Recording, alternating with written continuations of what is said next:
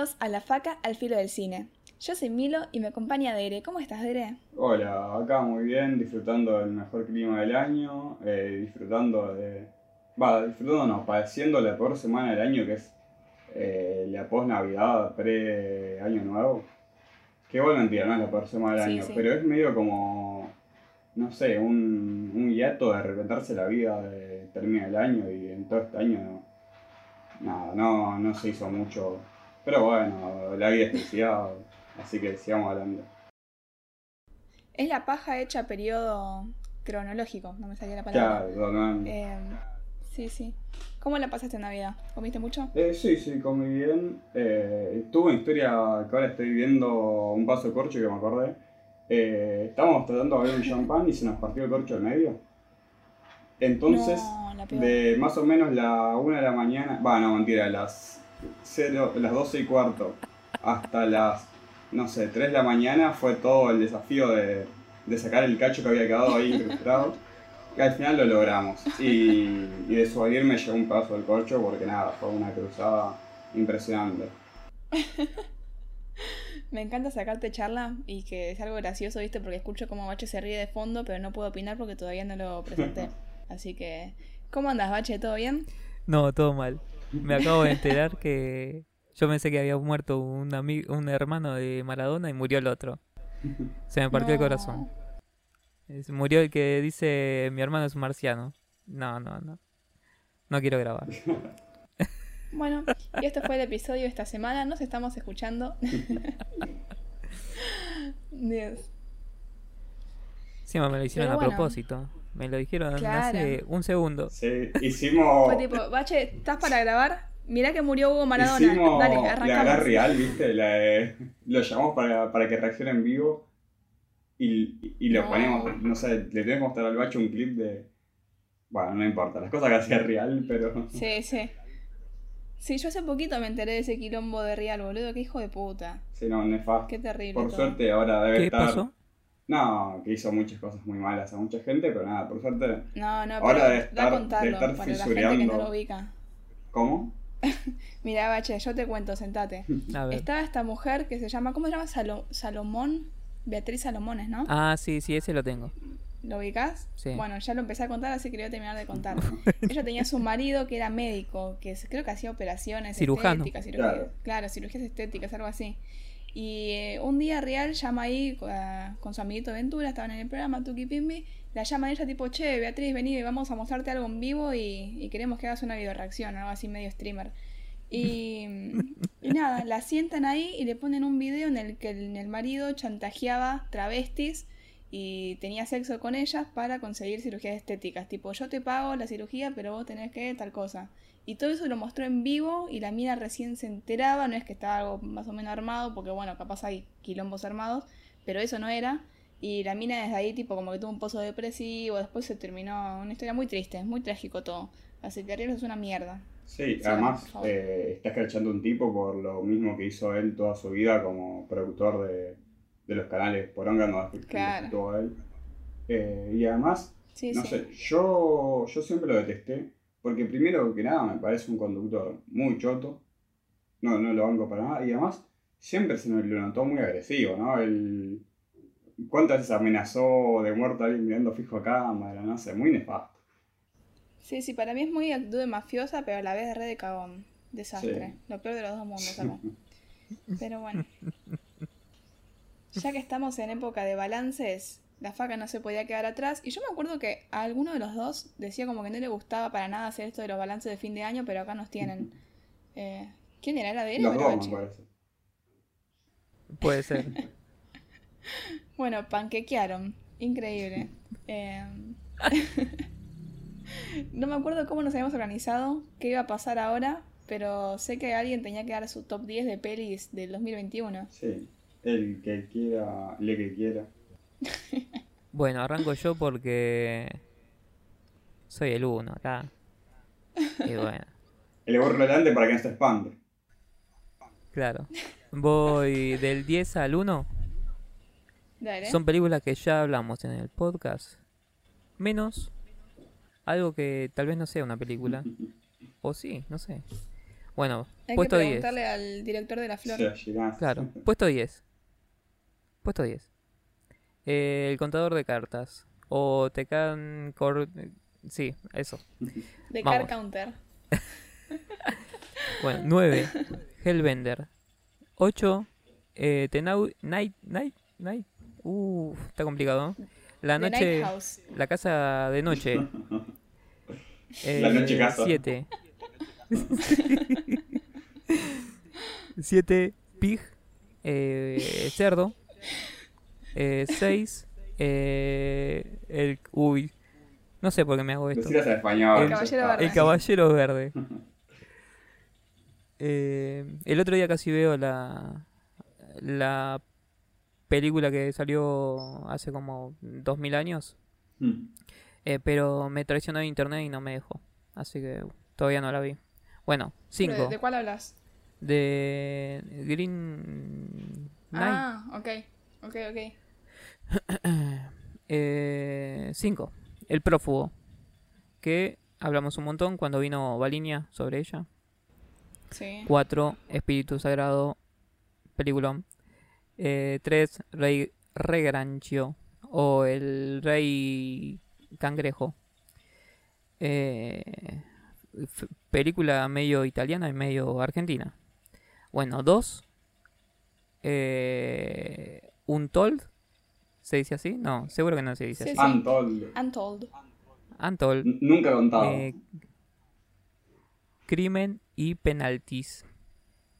Que más adelante vamos a hablar de esto. Bueno, el puesto 1 fue la mano de Dios. Que también deberíamos hablar de ella y seguramente lo vamos a hacer. Pero quiero decir que me la pasé llorando a la mitad de la película, así que no sé si está buena. Ah, Es una posada que nunca hubiera imaginado. Bache llorando. Increíble. Sí, no. Eh, bueno, ¿quién sigue? Es un poco. El Bache rió, pero después el Bache lloró. Fue toda una confusión. Sí, sí. Eh, um, se puede sacar el cuero a las listas, ¿no? ¿Cómo? Sí, pero a la mía no. Está bien, no tenía nada para decir igual. Estoy bastante de acuerdo con tu lista. Ah, entonces me vas a atacar a mí. Puede ser, la verdad. no. Bueno, si querés, digo la mía y se pudre todo acá nomás. No pasa nada. Dale, corta. Eh, puesto número 10, Jesús López, que hablamos en el, festival, en el episodio del Festival de Mar del Plata. Puesto número 9, The Book of Fish, que le hemos hablado en el episodio del Festival de Cine de Han Solo con, Palese. Número 8, The Last Duel, Duel, Duel, no sé cómo se pronuncia. Pero esta Te salió medio francés. Sí. Bueno, la película es francesa igual, ¿no? O sea, transcurre en Francia. Así que, ojo. Claro. Em, Ojo. que esa la hablaremos más adelante. Puesto número 7, Canal 54, que la hablamos en el episodio del Bafisi. Puesto número... Che, cubrimos todos los festivales. Sí, sí, no. Increíble. Qué increíble la faca, yo no puedo creer. Nos deberían dar plata. pues. Sí, ¿no? Acá está perfecto para que vaya la policía del cafecito. Mira, mira, te doy el pie, ahí va. Luisa, Luisa, ¿Hablabas? tráeme un jarro de café. No soy tu criada. Lorito, jamás te pedí un favor. Al contrario, siempre te complací. Te acepté cuando nadie te quería por tu cochina lengua. ¿Y sabes por qué lo hice? Porque esperaba que bajo toda esa maldad se encubriera un pajarito decente. Y todavía lo creo. Así que te voy a dar una última oportunidad de ser amable con quien siempre ha sido muy bueno contigo. ¿Me traes un jarro de café, Lorito? ¿Con que no me lo traes? Y aprovecho para interrumpir para comentarles que tenemos un cafecito. Cafecito es una plataforma en la que pueden hacer su aporte de lo que crean que corresponde aportarnos y nos ayudan a crecer porque básicamente no estamos monetizados en ninguna plataforma. Así que nada, dicho eso, les comento que nos encuentran en cafecito.app barra al filo del cine. Ahora sí, seguimos con el capítulo. Ahora tú, Tigrillo. ¿Te acuerdas cómo fue que llegaste aquí? Por tu condición ruin, todos te lanzaron a la calle. Nadie te dejaba descansar ni en el más miserable rincón. Entonces, yo te recogí y te alimenté y en pago Me heriste del brazo, pero ni aún así te lancé al arroyo donde perteneces. Decidí darte otra oportunidad, que pongo en práctica ahora mismo. ¿Me quieres traer un jarro de café? ¿No? ¡No, Carlos! ¡Tráeme un jarro de café! En mi vida. Bueno, Puedes hablar, Sí. bueno. el, en el puesto número 6, una película de la que hablo ahora, o quieren que hable después. Eh, para ver. Sí, hablala ahora porque vos solo la mencionás. Puesto número 6, una película de policías. Que agradecería mucho si alguien me dice el nombre del director. Sí, Rey, ya te digo. Una película de policías está dirigida por Alonso Ruiz Palacios. Ahí va. Este señor parece ser que es eh, el nuevo crack del cine mexicano, que está saliendo ahí picante. Eh, que su anterior película, Museo, la, la había recomendado mucho Pastor de Rosaria Cine. Eh, y bueno, esta película es su última película, que es, es muy extraña, pero básicamente lo que plantea es analizar en profundidad al- a la persona, mejor dicho, el personaje del policía mexicano, con toda su, su polémica, ¿no? Eh, porque se pone en la postura de, de la que tenemos todos, ¿no? Que el policía, por un lado, eh, nada, no lo bancamos porque son, todos sabemos que, nada, si es un patrullero, aunque te esté persiguiendo un tipo con una ametralladora, vos no tenés que pedirle nada al policía, porque el policía va a ser más, más turbina. Uh, dije sin querer. Eh, el nombre del episodio viejo a la faca. Eh, Increíble. y bueno, se plantea por un lado esto y por otro el que las los policías, ante todo, son personas trabajadoras. Eh, y para poder, digamos, encontrar la justificación de por qué personas de tal característica, en general esos son gente que salió de, de zonas de clase trabajadora, que eh, suelen tener muchos conflictos internos porque se terminan enfrentando y, y codeando y, y, no sé, y trabajando con ex compañeros de, de la infancia que terminan siendo gente metida en el lado criminal, eh, criminal por fuera de la policía, ¿no es cierto? Entonces, la película primero te empieza a plantear todo eso, contado medio así, dos policías que te van mostrando las cosas y te van diciendo ahí a la cara, básicamente. Eh, pero ¿qué pasa? En la mitad de la película, de la nada, dicen estos dos que te mostramos antes como policías son actores. Y vamos a empezar a mostrarte todo cómo hicimos este documental en el que dos actores se tuvieron que infiltrar en la policía y, tuvimos que filmar eso. Eh, pero bueno, básicamente lo que termina haciendo es una muy buena analogía entre la policía y el actor, eh, en donde te muestran cómo en base a un par de símbolos la policía tiene que básicamente creerse que son algo que no son y hacen un proceso muy parecido al de los actores. O sea, esto eh, me corto el pelo, eh, me pongo un traje, tengo un arma y, tengo que, salir a la calle a hacerme el malo, a pesar de que me miro en el espejo y sé que sigo siendo el mismo, el mismo boludito que, estuvo seis meses en la academia de esta policía y, y entró porque no le daba para entrar a una mejor universidad o porque necesitaba guita y que sabe que si tiene que perseguir a una persona le va a hacer mal porque están completamente fuera de forma y, y etcétera. Entonces eso te muestra básicamente cómo, cómo hay que meterse en personaje eh, y creo yo que hace una crítica interesante a esto, a los símbolos que se les imponen, porque hay muchos policías que este proceso mental de, bueno, estoy actuando, lo, lo reconocen, pero hay muchos otros que no. Que básicamente eso, le dan estos símbolos, la placa, la- el arma y qué sé yo más, y, y la gente entra en este código de, eh, de validación de que por tener todo esto son superiores a, eh, a su amigo de la primaria que terminó siendo narco, por ejemplo. O más todavía, más real a esos no tanto, pero sí más todavía a, a su otro amigo de la primaria que terminó siendo un almacenero cualquiera. Eh, y bueno, más todo esto metido dentro de México, que es un país que, que bueno, como casi todo Latinoamérica, igual obviamente tiene, tiene un, no sé, una institución policial muy oscura eh, y que trabaja muy de la mano con, con gente picante y polémica, que bueno, en esta película también en algún momento se le pega a políticos y esa gente. Eh, bueno, yo creo que muestra muy bien todo ese mundito y me pareció una película muy interesante y para seguir a este director que, que no tiene muchas películas, pero que mira, yo le pongo todas las fichas, su próxima película va a ser un mega hitazo. Sí, a mí me gustó que eh, no rompe la cuarta pared, sino que rompe todas las paredes, porque primero eh, en la primera escena el- la actriz eh, empieza a, contar su historia eh, mientras que está trabajando, ponele, y mira la cámara y habla. Y después esta misma actriz te la muestran eh, cómo se está preparando y después te la muestran que en realidad eh, es una persona completamente nada que ver, que cuando la, la muestran leyendo el, el guion y que después te vuelven a romper la pared cuando te muestran a la verdadera sí, y, y así y así. eh, está muy bueno. sí.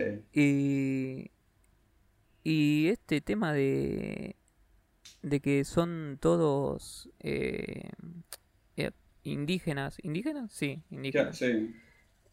Eh, y que salen todos bastante de abajo, todos los policías, o la mayoría. Eh, y que dentro de, de todo, bueno, es como todo. Si hay gente honesta y no, en todos lados.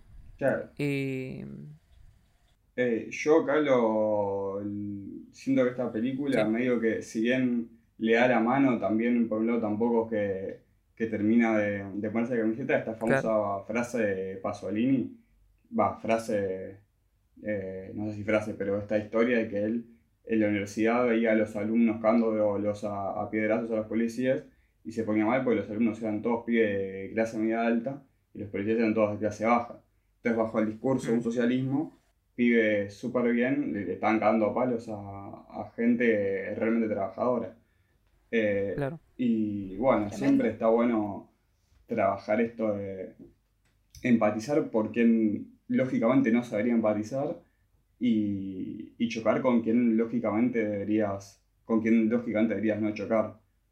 Eh, Mm, y, y bueno, la película medio que termina haciendo mucho más en lo que dijiste vos, esto de es- los policías son como todos, tenés gente buena, gente mala, la institución está, es una co- institución chota, pero, pero las personas, o sea, el, el policía a pie, te puede tocar uno bueno y te puede tocar uno malo.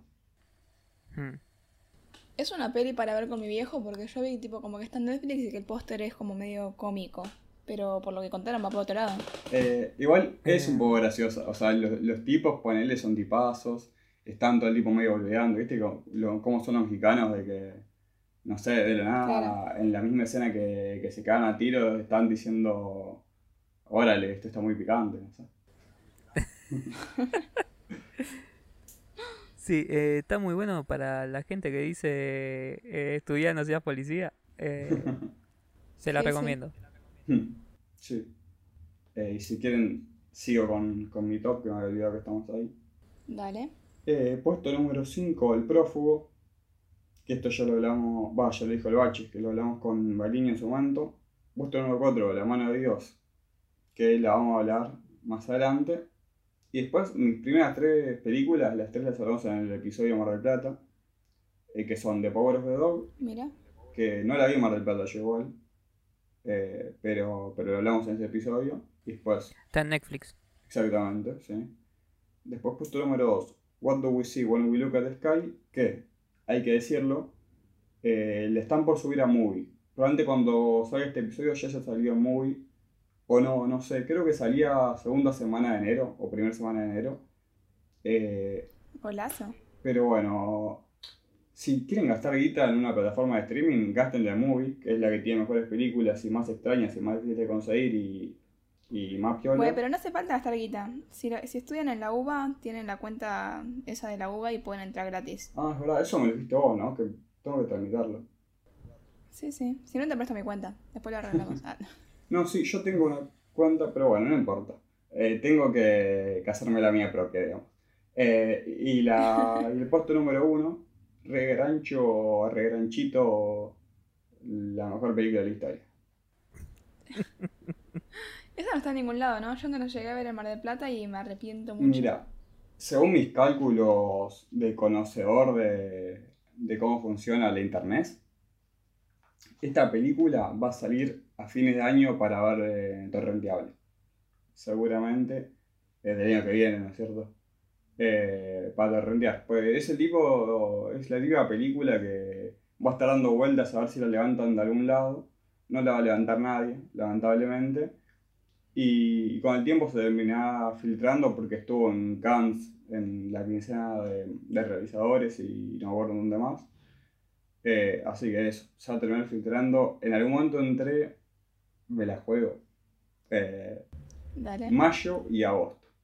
Agosto, diría yo. Nos tradamos. Sí. Eh, bueno, y ese fue mi top 10. Bueno, buen top. Ah, menos mal que no me lo guardaste, si no. no, no. Sigo con bronca de no haber llegado a ver ni Jesús López ni a Regrancho, que está ahí. En- mira, Jesús López lo van a subir en Cinear, seguro. Buenísimo. Bueno, ahora voy yo y no creo que me barden el top. Capaz vos- yo creo que vos tenés una con la que me podés bardear. Pero bueno. Em, puesto número 10, como yo soy medio indecisa, nunca hago la tarea del todo bien, puse a Titán y a The Last Duel. Ahí ya siento que me puedes bardear con Titán, pero bueno, ya lo discutimos, hasta lo discutimos en persona. Sí. Em, cosas que pasan, ¿viste? ¿Qué sé yo? De Last Duel la tenemos que hablar más adelante. Y, y pinta. Ah, no, pará, están en el. No me quiero spoilear. Sí, sí, la tenemos que hablar.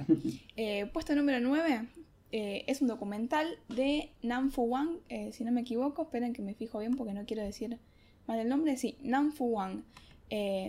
Iba a decir el año, pero claramente es un top del 2021, iba a ser al pedo. Que se llama In the Same Breath o En el mismo aliento. Aliento sería, ¿no? En la misma respirada. sí, yo creo que, que va por la hora viendo. Ok, buenísimo.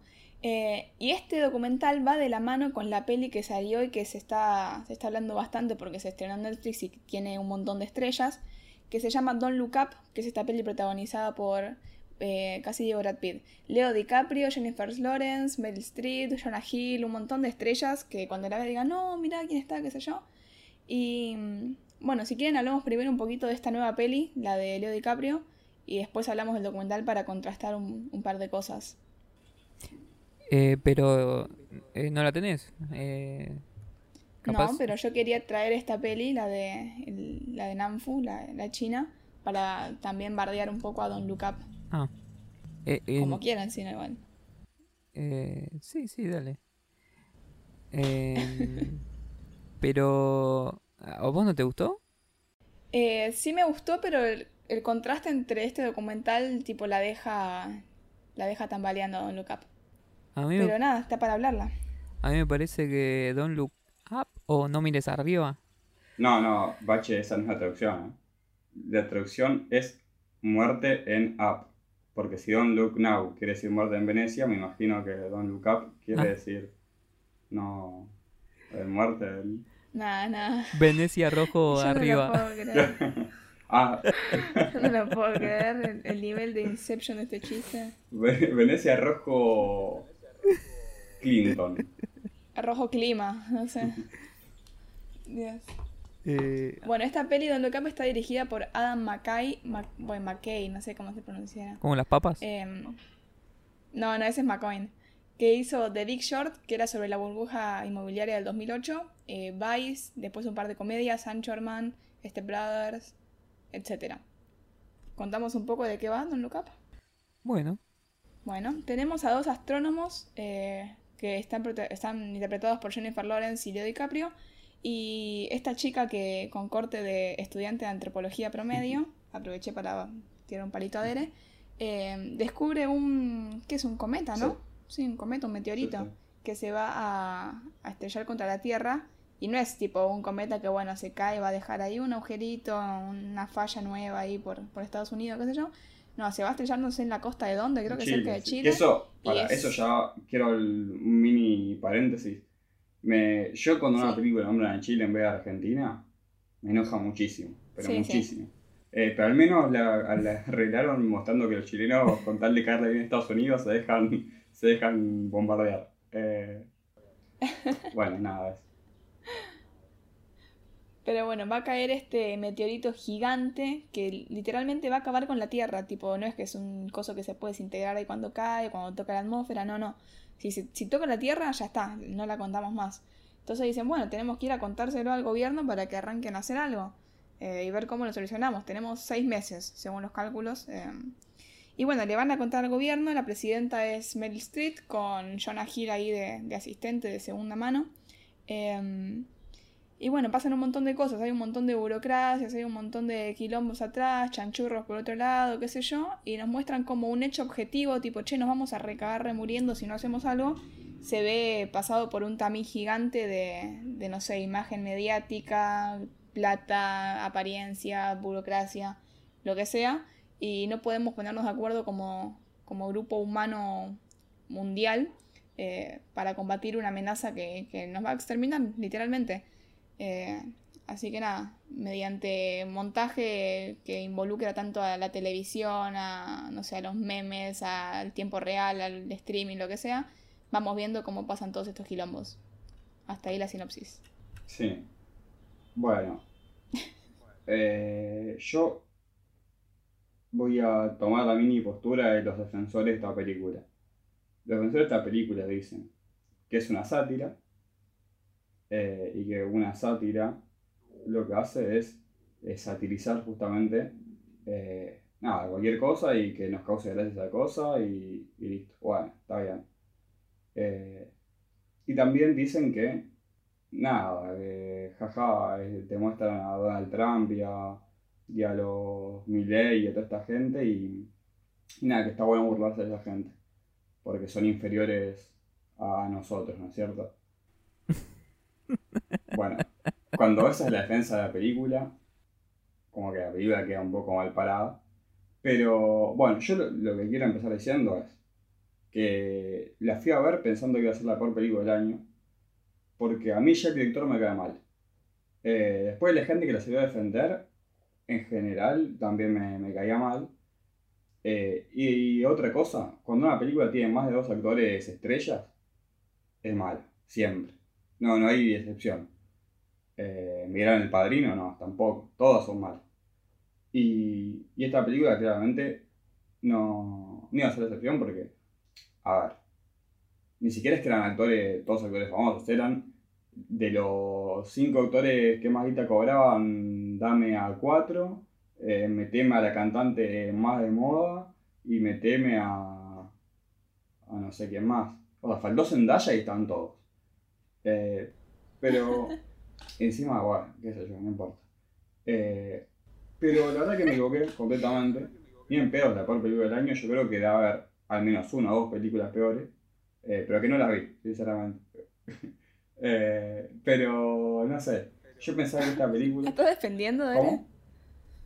¿La estabas defendiendo vos? Sí, antes, antes, ya, ya no. Eh, Se dio vuelta en vivo. Y otra cosa es que la gente, yo veía a la gente diciendo, no, no, nunca, eh, no, no me causó gracia nada, ah, malísimo, murió la comedia, qué sé yo. Y en eso sí estoy en desacuerdo, yo creo que tiene dos o tres chistes que están buenos. Eh, incluyendo uno que igual es un chiste popular, porque es buenísimo, que es el de la introducción, el del el texto que aparece al principio, de quiero morir durmiendo y en paz con mi abuelo. No quiero, no Sí. quiero morir eh, aterrado y gritando como sus pasajeros.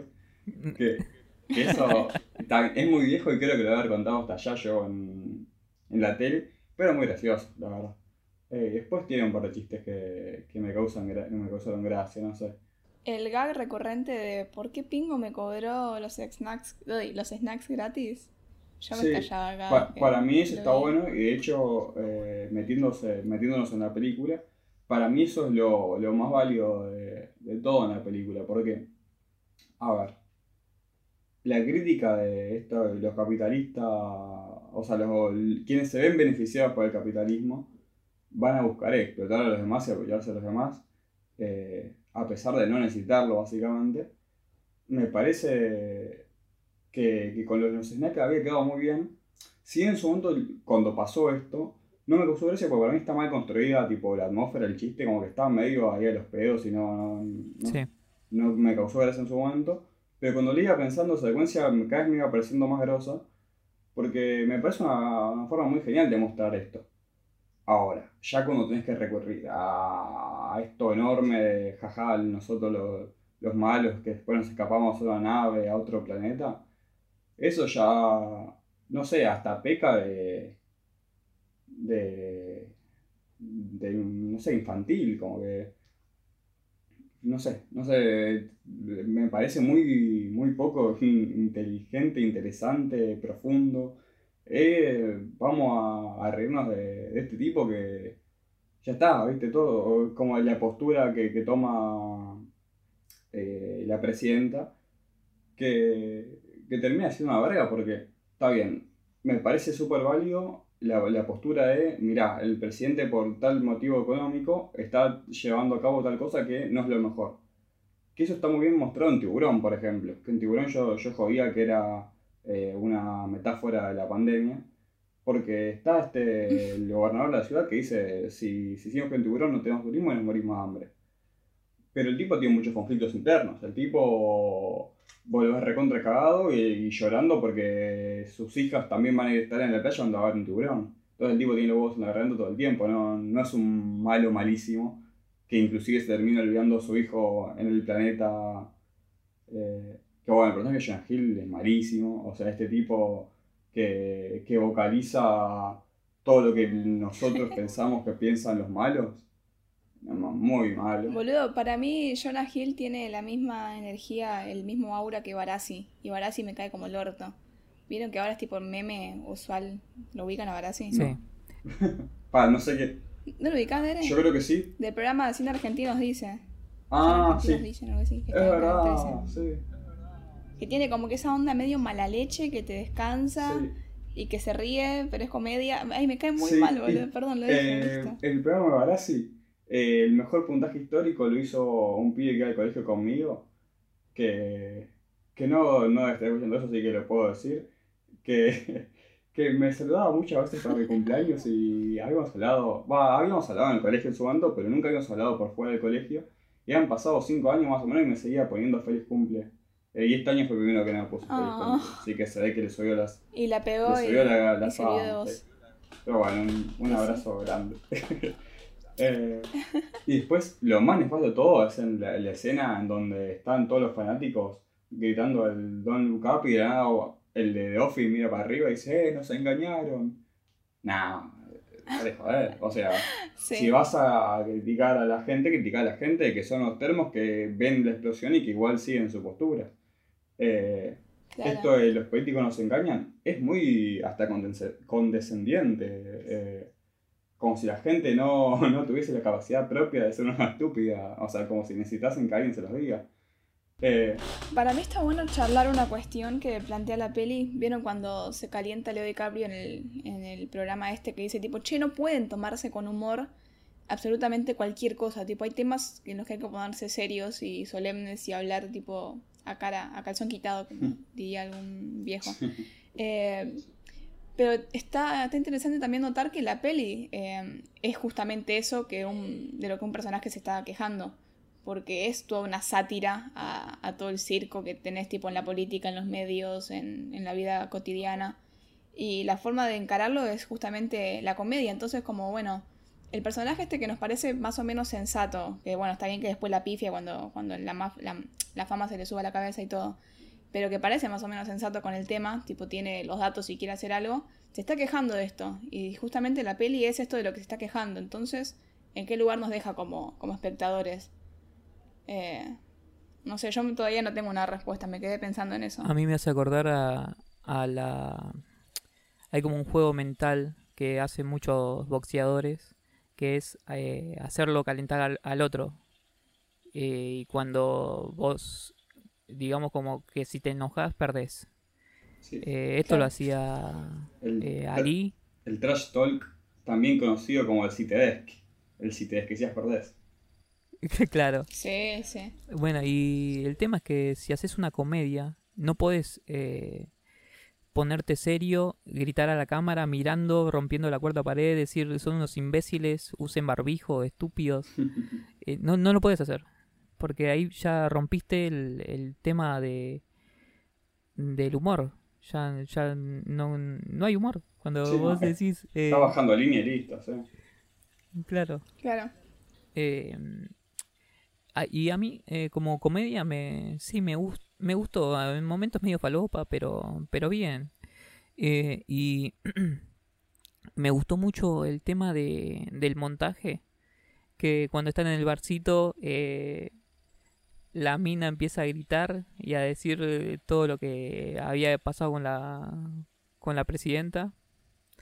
Y que corta y están prendiendo fuego, todo, están saqueando.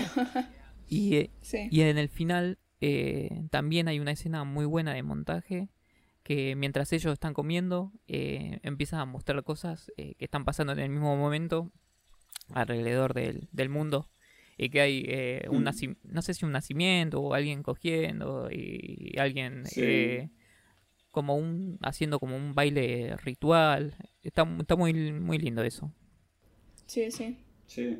Para mí, igual ese momento es en el que más me, me interesó el montaje pues, después. Tiene esta cuestión hollywoodense de, de ir muy a los pedos todo el tiempo, el, el famoso plano contra plano a 50.000 por hora. Y después tiene Mm. cosas de dirección que yo me voy a quedar en la postura que no las entendí, porque siempre con estas películas que están tan, tan laburadas, el decir esto está mal hecho me parece muy ignorante porque nada. Claro. eh, en general, la persona que la hizo tuvo más tiempo para pensarla que uno, así que eh, debe estar por algo. Eh, pero hay cosas Sí, que, que, no sé, yo sinceramente no entendí eh, decisiones como este, mm, esta especie de falsa subjetiva que aparece cuando está en el programa de televisión, que la cámara no está tomando la posición de, de nadie, pero a la vez está sumamente subjetiva. Esto de se, estar temblando, respirando, escuchando cosas distintas, pero eso no está tomando la postura de nadie, está como en el medio de, de ellos. Eh, o, o planos, no sé, como saltos de eje medio extraño que, o sea, en vez del plano contra plano eh, clásico, un contraplano que te muestra una parte que no se debería ver. O cosas pues, o, o un plano contra plano que de un lado está la cámara quieta y el otro se está moviendo. Cuando está queriendo, como cuando el mudo o el person los personajes están en la misma. En la misma. Que eso, no sé, me pareció todo muy extraño. Capaz, eh, si alguien, algún oyente entendió las cosas, que, que las explique, pero nada, y no sé hasta qué punto eh, capaz nos fue medio el, el clickbait de vamos a hacer cosas medio extrañas para que la gente, no sé, diga, ah, no es todo plano contra plano, o no, no es todo igual, qué sé yo. Pero me pareció medio, medio colgadas cosas. Y una cosa que había dicho Rebord eh, una vez que cuando había perdido las elecciones, me parece, las primeras. Eh, la prim- ¿Cómo es, se dice la primera vuelta? Les paso. Eh, las paso es. Había dicho algo así como que uno piensa que la, la gente que está en política es como súper pensante y tiene todo medido y que en realidad es todo como medio agarrado de, de los pelos, así atado Mm. con alambre. Sí, sí, sí. y eso, esto creo que lo dice DiCaprio en una parte. Eh, no, lo hice- se lo hice Jennifer Lawrence a Chalamet. Eh, pero después está equivocada Jennifer Lawrence porque todo el plan malévolo que hice en el cohete al espacio estaba, supuestamente. Claro. Eh, y otra cosa, Chalamet. eh, nada, te voy a hablar a vos directamente. Aprovecha Vas que, a mirar a la cámara enojado. aprovecha que sos fachero y que se te da bien eso de no mover mucho la cara y hacer cari lindo que no mueve la cara. Porque como alivio cómico sos de madera, hermano. No, para mí era alivio estético. Yo estaba Bueno, bien, también. tipo, la peli me daba un poquito de ansiedad, viste, tipo, no, qué quilombo. El final, ah, yo la pasé como Lord en el final, eh, tipo, no, no en el final final, sino en el final, fin del mundo. Pero era alivio estético. Eso creo. también, eso también, porque el, la idea esta de no podés eh, estar bien todo el tiempo y la película es completamente eso. Es, Hmm. O sea, yo estoy Sí, diciendo cómoda. esto y la película, los actores lo dicen eh, así como si fuese explicando el guion. Es decir, eh, porque te dicen, eh, está bien que no quieras estresarte de más o qué sé yo, pero pero la- las cosas son como son, o sea, es súper peligroso que un meteorito vaya y caiga. Claro. Y el tema es que está todo, es toda gente linda, eh, con, con alivios cómicos y todo esto. Y creo que es un poco, no sé, como, con, no sé, con- contradictorio, no sé, no estoy seguro. Sí, sí, 100%. Sí, sí, es que una de las grandes críticas a la peli fue, o sea, que la leí bastante, bastante repetido, que decían como, tratan al espectador de idiota, tipo, me están dando el mensaje ya masticado. Y para mí, si vos tomás a la peli ya con, con el mensaje dado, tipo, los ricos son malos, pobre la gente común, como vos y yo, y como yo que soy re común, mirá, tipo, soy, soy re noble, qué sé yo. Eh, sí, es una paja, tipo, cualquier peli así es una paja. Pero, no sé, yo, por ejemplo, me quedé pensando un montón con el tema de, de cómo afrontar, o eso que decía Bache, tipo, eh, más ahora también con todo el tema de la mental health, tipo la, la salud mental y todo eso, tipo, todo el tiempo la gente te dice, está todo bien, eh, aunque, aunque, no sé, exististe ya es un montón, eh, tipo, la pasaste el día, tipo, y es verdad, o sea, hay gente que la pasa como el orto y pasar, tipo, el día a día ya es un montonazo. Pero cuando traspolás eso a, a planos que requieren tipo acción o un mínimo de, de, no sé, de sentarte y... Che, no, está bien que no, no esté bien con esta idea, ¿eh? Tipo, puedo pasarla mal, puedo como sentir conflicto o sentir contradicción en, no sé, en tal conjunto de, de pensamientos. O sea, para mí está bueno, por ejemplo, el tema de, de la comedia con esta peli, cómo se usa la comedia y cómo bardean a la comedia a la vez dentro de la peli.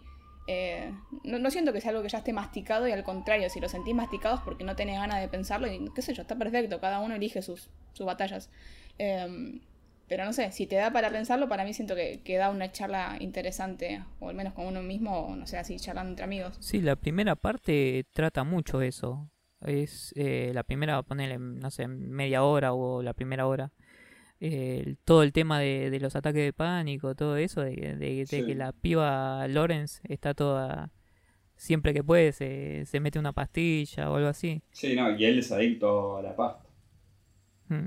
Sí, sí, y eso igual, eh, capaz acá todavía no llegó el boom, pero allá es bastante normal, tipo, che, estoy medio mal, me mando un Xanax. Sí. Y, Y, y y está como bastante como acá cada agua. vez más está bien. Sí, pero esto Sí, que hacen el chiste que igual, eso, otra cosa que me parece, va, dos cosas. Una muy corta es eh, que en un momento toma la postura de, jaja, los yankees creen que van a salvar al mundo y que solamente ellos y nosotros también queremos hacer cosas, pero al final la película termina mostrando que los rusos se tiran una autobomba básicamente y que si no es por los yankees nos morimos todos. Eh, cuando acá a mí me salvaron los chinos, loco. Yo estoy vacunado con. Soy de la Sinovac, a mí los yankees no me dieron nada. Em, y después, eh, lo otro que quería decir, no me lo acuerdo, pero que era lo importante encima. Ah, eh, que tiene una cuestión esto de retratar, de querer retratar eh, ciertos espacios que, que son de gente joven y que lo hace Mm. muy mal, en mi opinión. Eh, por ejemplo, la televisión, estos programas eh, el segmento de la televisión de Kate Blanchett y el otro tipo que no sé cómo se llama, eh, cualquiera. O sea, todos sabemos que si en un programa tenés un tema científico y la separación de Wanda Nara y Cardi, eh, a última hora tiene que ir el programa de Wanda Nara y Cardi, eh, porque el segmento ese, porque es el que te haga rating, no, no te sirve poner la mitad del programa, eso solo tiene que ir al final, eso lo sabemos todos. Entonces, ¿por qué va a estar lo otro antes que, que, los científicos hablando, que a nadie le importan los científicos hablando? Después, eh, los, los tipos estos hablando de, que toman Xanax en vivo, jajaja. Eh, todo el mundo sabemos que los famosos toman Xanax, pero nunca lo van a decir en público, porque es la gracia de ser famosos, es no demostrar ningún tipo de debilidad. Eh, y lo más grave de todo para mí es la falta de entendimiento de las redes sociales y del meme. Porque termina y dice, no, no, nadie, nadie los vio a ustedes, no le importa a nadie, pero eh, acá pero le hicieron memes a ella y hay 500.000 memes de, de la tipa. Y todos sabemos que un meme es la forma de, de fama más grande que hay, básicamente. O sea, si te hicieron muchos memes, las recontra pegaste, hermano. Eh, no, no hay forma que la gente te haya ignorado si sos un meme. Eh, y, y es inverosímil que si nadie vio a los científicos eh, y todos vieron a, a Ariana Grande, los memes son de los científicos y no de Ariana Grande con, con el otro tipo, ¿no es cierto? Eh, Ojo, igual, em, yo tipo ubico un montón de, de memes por internet, por Twitter, ponele, que son, no sé, fragmentitos de programa y capaz a lo que se refiere es, nadie vio, yo- o sea, poner casos cerrados yo no vi nunca en mi vida en la tele y ubico 500.000 casos cerrados ah, de, de eso solo por internet. Entonces capaz se refiere a que la gente está consumiendo esa parte que les, que les parece relevante, graciosa, pero nadie, nadie vio el programa o nadie te escuchó realmente lo que dijiste.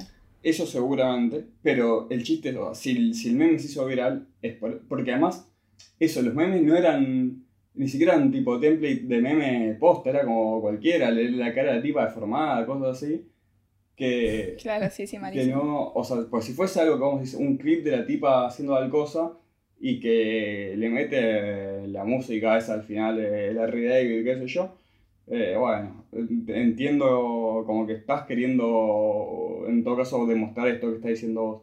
Pero así mostrado por, sin contexto, medio por los aires, cualquiera. O sea, eh, si no conoces lo que dijo la tipa, el contexto en el que lo dijo, no, no vas a compartir una foto de una cara deformada, porque una cara deformada no es graciosa, no es un meme, no es nada. Eh, Claro. No, malísimo. Para mí, o sea, mi, mi, mi, ¿cómo digo? Mi hipótesis sobre esto es que el chabón es consciente de que muchas veces cuando las pelis quieren utilizar herramientas de los jóvenes, lo hacen mal y los rebardean. Entonces él dijo, bueno, voy a mencionar la palabra meme, la tiro por ahí y no muestro nada porque la voy a cagar si lo muestro. Y aún así mostrando un poquito ya la cagó. Sí, Así totalmente. que, nada. Y además la televisión no le importa a nadie. eh, ¿qué me- No sé, cualquiera. O sea, imagínate a. Si, si te vas a saber picante, haceme que están streameando. Están streameando, no sé, cualquiera. no- na- nadie ve la tele y, y encima. eh, cuando quieren hacerlo de Twitch, esto que contó el bache, no, me llamo Ninja 420, vos prendés. Eh, que, que está bien, los jóvenes twitcheros son medio pelotudos, pero no son tan pelotudos. O sea, no, no- no le van Bueno, bueno, no bueno. le- Bueno, pará. O sea, Milo, ponle, eh, vos que, que sos una influencer de Twitch. Vos vas por la calle preguntándole a la gente mayor si prende Twitch. No, claro, no, sí, es completamente inverosímil. Eh, yo creo, pero más allá de lo inverosímil, yo creo que es querer reírse algo que no te da la pera para reírte porque no lo entendés ni siquiera. Claro. Eso, eso es lo que me molesta eh, del uso de los memes, de, de Twitch y de todo esto. Después que, que sea inverosímil, ponle que lo puedo llegar a comprar en una sátira, sí, sátira, pero el querer utilizarlo de forma cómica, eh, cuando evidentemente no entendés ni, ni con qué se come eso, me parece, me parece bastante flojito. ¿Lo de la arroba lo Claro. dije eh, acá o lo dije eh, fuera de aire? Lo dijiste fuera del Ah, aire. mala mía. Pensé que lo Eh, aire. que no, lo digo ahora. Eh, el mejor chiste de la película es cuando Chalamet y justamente dije que Chalamet no pensé que no me iba a causar gracia. Eh, me sorprendió porque le dice, "S- seguramente me conoces, soy arroba, no sé qué. y la vieja no sabía, no entendía nada. Eh, Bueno, y para- y mini paréntesis también, Jennifer Lawrence me parece una pésima actriz. Cierro a mí también. A mí, su cara me cae, me cae mal. Todo Eh, sobreactuado, ¿no? para mí, el, el- alguien que hace algo parecido a esto, pero bien, es eh, South Park. No sé si Claro. vieron algún capítulo de los últimos, no sé, 10 años. Porque No, no lo vi. cambió mucho de, de no sé, de jaja, chiste de pedos y mataron a Kenny. Y ahora es- ya es otra cosa, es todo como sátira. Hay un capítulo muy bueno en el que tienen que votar, eh, ponen en, en joda eh, sándwiches de mierda y, el- y un forro, no sé qué. Y en, tienen que votar como para mascota de, de la escuela. Y, y uno de los pibes dice que no quiere votar y todo el pueblo, eh, mismo sus padres, como que lo cagan a pedo mal. Le dicen, ¿cómo no vas a votar? Siempre tenés que votar o un solete de mierda o un forro. y, y eso llevado como al máximo exponente. Sí, sí. Sí, no, justamente Sopa yo creo que, que al menos hasta donde yo vi, no vi las últimas cosas que hicieron eh, post pandemia que me han dicho que están buenas, Hmm. pero lo que yo vi creo que justamente es, claro, lo que vos decís, es la contracara de todas estas películas, porque además se, se mueve del, del lugar de esto de condescendencia, de explicarle a la gente qué, qué está mal y qué está bien y qué tiene que hacer. Hmm. Pero bueno, si quieren cerramos ya con esta peli, así hablo del documental que está en mi top. Dale. Bueno, yo traje este documental en el puesto número 9 que se llama In the Same Breath, que ya lo, ya lo presenté. Que como les contaba antes fuera del aire, el póster me parece tipo súper ilustrativo. Tenemos como a una persona con la boca tapada y la bandera de China y un tipo con los ojos tapados y la bandera de Estados Unidos. Y mm, yendo de acá para allá entre China y Estados Unidos, ya que la, la directora fue una persona que emigró a Estados Unidos para... Porque creo que se había enamorado de un tipo y tuvieron, tuvo una hija, no sé bien cómo había pasado. Lo cuenta ahí en el documental.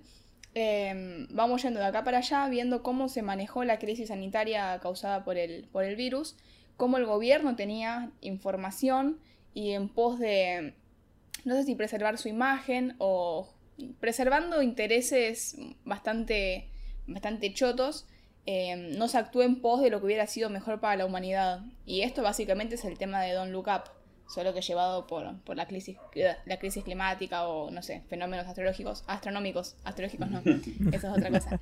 Eh, pero bueno, acá vamos al caso puntual de lo que pasó, porque la peli Don Luca puede ser como una gran metáfora para el COVID básicamente y cualquier otra, otro problema masivo.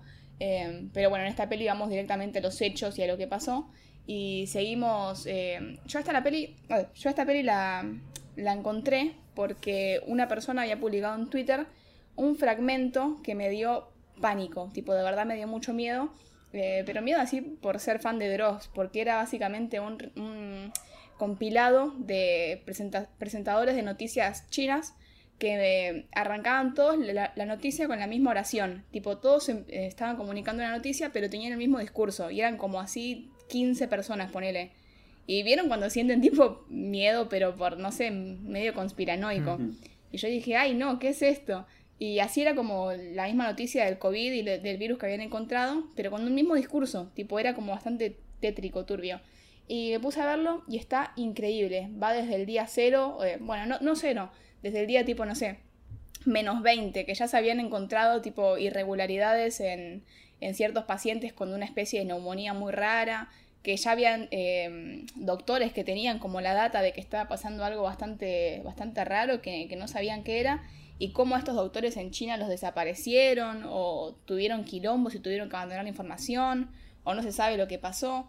Em, y bueno, vamos de acá para allá, volviendo a lo que dije del póster, que, em, que, trata más o menos sobre cómo en, China tenemos esta, esta, cantidad de información y de estudios y, y, de data, pero sin embargo la libertad de expresión eh, es un tema complicado en el país ya que bueno, es otro régimen político y otras, otras maneras de, de manejarse, qué sé yo, y vamos de acá para allá a Estados Unidos, que tal vez lo que más falta es información o gente que no esté tan fanatizada con ciertas posturas, pero que lo que sobra es como libertad de expresión, y digo lo que sobra entre comillas porque Dere había contado, o sea, había dicho como esto de que si vos tenías información de Estado o algo así lo contabas, eras, eras boleta, básicamente, como que hay libertad, pero hasta ahí, tipo, lo dejamos al fascista en su juego. Que para mí esto encima se, ve en la película, que están los tipos ahí, nada, revelando secreto de Estado, por así decirlo, que, el FBI le dice, no chicos, eso no se hace, eh, les hace comerse una mini secuencita, pero después los nombran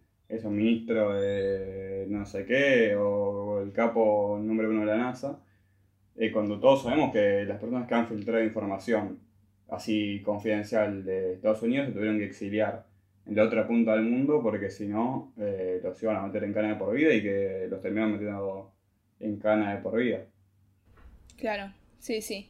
Así que es como un juego entre esta ilusión de libertad de expresión, pero que, que es también bastante nociva. Mm. Em, bueno, no importa. X, el documental lo muestra mucho, mucho mejor de lo que yo podría, podría decirlo. Eh, este documental se estrenó en HBO, así que si tienen cuenta de HBO lo pueden ver por ahí, si no también está en Streamio. Eh, pero bueno, se consigue. Está muy bueno y, tira como bastante más claridad respecto al asunto y, deja un panorama bastante desolador. O sea, no, hay como una, un cierre positivo sobre todo lo que pasó. O sea, está como la esperanza de, bueno, ojalá actuemos mejor en el futuro, pero sabemos que no, no va a cambiar mucho. Y un tema que, es bastante escalofriante es eh, la contabilización, ¿se dice? Contabilización de muertos en China. Porque si nosotros vamos a buscar tipo hoy muertos por COVID en China nos da un número bastante bajo. Y hay testimonios de gente que, que laburaba en cementerios o en crematorios que decían tipo, yo acá, eh, lo que reportaban eran, no sé, 300 al día y los que quemábamos eran 3000. Mm. Y, y esa gente como que tiene que aparecer así medio de incógnito, no sé qué onda. Y hay todo un tema con, con cómo se muestra China al mundo, porque ni hablar que, más allá de, de lo que hayan hecho, eh, lo que sea que haga China va a ser utilizado por Estados Unidos para decir, miren, el comunismo está mal, qué sé yo. Entonces como que ya en general tienen una imagen que, que preservar como gran potencia y lo que sea. Chi- China no es comunista, ¿o sí? No, no, pero no, no es comunista ya, es tipo un ente gigante muy No, raro. Porque sí, había pero- escuchado que, Pero se le asocia. Claro, el discurso yankee es eso. ¿Cómo? que ya no existe el comunismo. Claro, no, no, eh, ya es todo como un algo muy confuso. Sí, es, es un capitalismo de Estado, básicamente, el de China, me parece. O sea, es muy intervencionista y muy autoritario, Claro. eh, pero es un capitalismo al fin. De última tendrá algún par de medidas más socialistas, pero ahí no va. Mm. Sí, sí, total. Pero bueno, como que en medio la imagen. Sí, sí, no. Sí, para los, yan- para los yankees son unos, unos rojos de mierda, sí. Claro. Entonces como que intenta, no, no balancear porque es bastante duro con las, con las conclusiones que saca la documentalista, eh, pero sí te muestra el tipo, mira, usualmente cualquier medida que, que tomen es usada para la chacota, tipo, las van a sacar de contexto van a aprovechar la manera en la que le van a poder sacar el cuero a este país. Entonces como que tenemos una imagen que preservar. Pero en este post de preservar una imagen o de intentar mostrar que les está yendo bien, se esconde el dolor de un montón de familias que, que no tienen, no sé, una placa en un cementerio porque no se sabe dónde quedó el cuerpo o mentiras básicamente. Entonces es, es bastante, bastante horrendo todo lo que muestra. Pero bueno, eh, In the Same Breath de Namfu Wang. Y si quieren sigo con, con los otros. Dale. Gracias seguí- por darme una Seguí confirmación. con tu top. Gracias, gracias. Eh, en el puesto número 8, yo creo que acá eh, Debe tampoco va a estar de acuerdo, pero bueno, me chupo un huevo. Va Malignant de James Wan, que le habíamos hablado en ese episodio que se llama One Year o algo así. Eh, me encantó. Y Malignant va a terminar siendo un, un clásico de terror. Yo lo, lo firmo acá en este capítulo, siendo hoy 30 de diciembre. E- Eso no Eh, necesariamente quiere ser número- bueno igual. Hay cada muerto en ese placar. Bueno, sigo. Eh, el siguiente, en el puesto número 7, está la misma serie que mencionó Bache, que es Untold Crime and Penalties, que no sé cómo se traduce penalties. Crímenes y Penales o penaltis. penales. Penaltis, capaz. Para mí No, no, pero. Penalidades. Pero. Penalizaciones. Claro, No, Sí. no. Sí, No, tiene que ver con el penal de, del hockey. pero no es un juego de palabras justamente. O sea, yo no lo vi ese, así que no lo sé. Pero Sanciones. No, ¿Cómo? no, no. Penalties es sanciones. No, no, Claro. es crímenes y penales. Es como eh, eh, cosas turbias y juego deportivo. Claro, bueno, igual me di cuenta que estaba leyendo tu top y ahí saqué la de Crime and Penalties porque pensé que era el nombre de la Es serie en general, pero me acordé que cada capítulo tiene su nombre. claro, Y yo me refiero a la serie. Eh, estoy hablando de la serie en general. claro. Igual Sí, sí. Yo acá lo que supongo que será es un juego de palabras, eh, porque crimen y castigo no sé cómo se llama en inglés, pero debe ser un juego de palabras con eso, o sea, crimen, crímenes y penalidades, que es esta palabra que debe servir tan... Punishment. ¿Cómo? Punishment. Punishment. ¿Qué cosa punishment? Es la original. ¿Crimen y castigo? Crime and Punishment Ah, es la de Dostoyevsky. Ah, ahí va. Bueno, en vez de punishment deben usar este eh, penalties, penalties, no sé bien cómo es la palabra. Eh, porque es una palabra que se debe poder usar para ambas cosas, ¿no? Tanto como sinónimo de, de esto de punishment como eh, el penal para, para River. Bueno, bueno, no hacía falta, desubicado. Mira, yo que fui benevolente con tu topa. Eh, en el puesto número 6 tenemos a, no sé si es un documental, pero es una pieza audiovisual, audiovisual hermosa de Bob Burham que se llama Inside. Creo que ninguno de ustedes dos la vio, ¿no? Yo No. creo que no la voy a ver nunca. Ok, Punto. me parece, me parece respetable. Eh, que si no lo conocen, Bob Bruham fue el director de 8 Grade, que es una peli que salió hace poquito en Netflix, que está buenísima, y que ahora hizo este documental este año. Bueno, no es documental, de vuelta dije documental, pero no estoy segura que sea. Es un Eh, Vine muy largo, ¿no? Tratando... No, bueno, sí, con mucha producción. Ah, Pero no, es que tiene de todo, tiene tipo comedia, momentos bajoneros, o sea, es, es una pieza bastante, bastante completa sobre lo que es para un artista eh, haber pasado la pandemia más los quilombos de ahora, tipo salud mental, depresión, laburo, expectativas, etcétera. Uf, Eh, también está en Netflix, eh, así que nada, muy bueno. Número 5, ya la mencionaron, eh, Pig, la peli de Nicolas Cage. Número 4, The Night House, que es la que hablamos con Carlita, que nos encantó y que Dele todavía no vio, yo no lo puedo creer, nos había prometido que después del Festival de Mar del Plata le iba a ver. un chantapufi. Mentiras y falacias. Un chanta. Eh, número 3, que la vi hoy y se metió en el top, pero de cabeza. Y no escaló más porque las otras dos son muy buenas. Pero tranquilamente podría haber escalado una locura. Eh, es la peli Más, que está dirigida por Fran Kranz, que si no lo conocen trabajó en Tony Darko, un papel así medio me, pero que estuvo en la cabaña en el bosque, capaz lo ubican en esta peli de terror que rompe con los clichés de terror, explotándolos al extremo, eh, que siempre hizo de actor, tipo, es- está re bueno el tipo, me, me fascina. Pero ahora se mandó como director. Y la. O sea, eh, si- yo les digo, esta peli, la ópera prima, me dicen, wow, voy a esperar que la vean ustedes a ver qué opinan. Pero Está bueno el tipo. de lo que trata es. Sí, sí, está muy bueno el tipo. Ah, pensé que como actor, ¿no? Sí. De- También, Ah, está no, en todo sentido, es, es un combo, la combi completa, como dicen los jóvenes de ahora, ¿viste?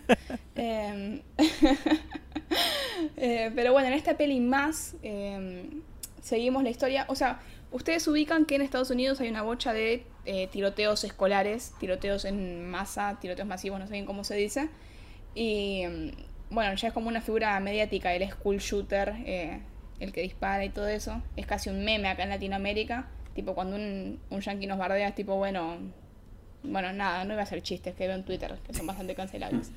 Em, pero nada, en esta peli seguimos a, a dos parejas de, padres, o sea, un padre y una madre y otro padre y una madre, que se juntan en un cuartito dentro de una iglesia eh, a charlar. Eh, unos padres son los padres del que fue el asesino, el que mató en masa, y otros padres son eh, padres de un hijo que fue asesinado dentro de ese tiroteo.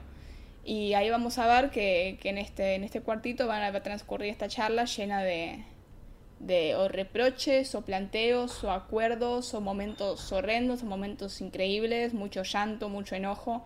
Y mm, la figura del padre, eh, del padre de- del que dispara, eh, no, no estaba, o sea, no sé si es algo bastante charlado en Estados Unidos porque no tengo idea cómo será la charla mediática, pero en el cine tenemos como referentes la peli, tenemos que hablar sobre Kevin, que lo hablamos en, el, en la filmografía de... ¿De quién era? No me sale el nombre. Lynn, Lynn Ramsay. Lim, ok, de ella, eh, que si bien es un acercamiento bastante interesante, eh, le falta obviamente porque lo toma desde otro lado, acá tenemos eh, un acercamiento durísimo, lleno de las contradicciones que tiene un padre que, que amó a su hijo y que se, tiene, tenía una imagen de su hijo que luego termina siendo otro y cómo tal vez ese hijo que derivó en un asesino siempre fue así o tal vez no, o qué fue lo que cambió, qué fue lo que pasó y es es terrible y toda la peli está, está laburadísima por las actuaciones porque transcurre, como les dije, en este cuartito y vemos a la gente hablando y, y nada, me pareció tremenda. Así que si tienen un tiempito, porfa, véanse más, que no tengo idea si está en algún lado. Eh, Eh, yo la vi ahí por torrent claro, cuando salió. Te iba a decir que, que está en el videoclub. Claro. Pero bueno, eso fue más del 2021. Porfa, den una chance porque yo no la vi mencionada en, en ningún lado y la casé solamente porque creo que era Porcel. No, Porcel no. ¿Cómo se llama el que Pereza. sube, que va por la peli como 1100? Pereza.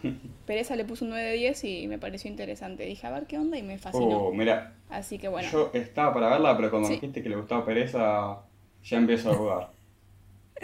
No, la bajé. Perdón, ¿Ustedes perdón. conocen, ¿Ustedes conocen a la vegana de Letterboxd? Es el Mm. mejor, ¿La vegana? el mejor personaje de Letterboxd. ¿Cómo? ¿Se Sí, llama sí, la vegana?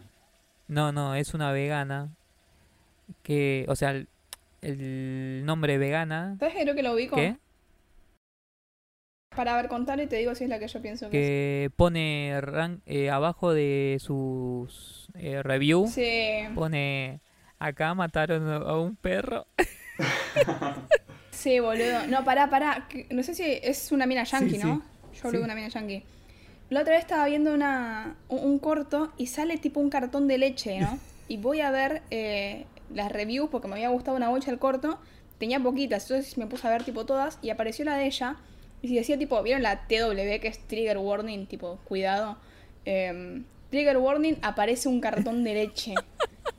Y yo dije, no, bueno, me cagué de risa porque dije su mente y dije, no puede ser en serio. Voy a su perfil y tenía tipo, era en serio. Sí, sí. Tipo, estaba avisando que apareció un cartón de leche. En no todas las creer. películas es lo mismo. Y Eh, ve muchísimas películas, hija de eh. puta. Es increíble. Me hace acordar el, el de McDonald's, no sé si ubican, que es un tipo que se hace pasar por McDonald's y pone, no sé, película 10 de 10. Se comieron una hamburguesa, tal hamburguesa McDonald's en tal momento.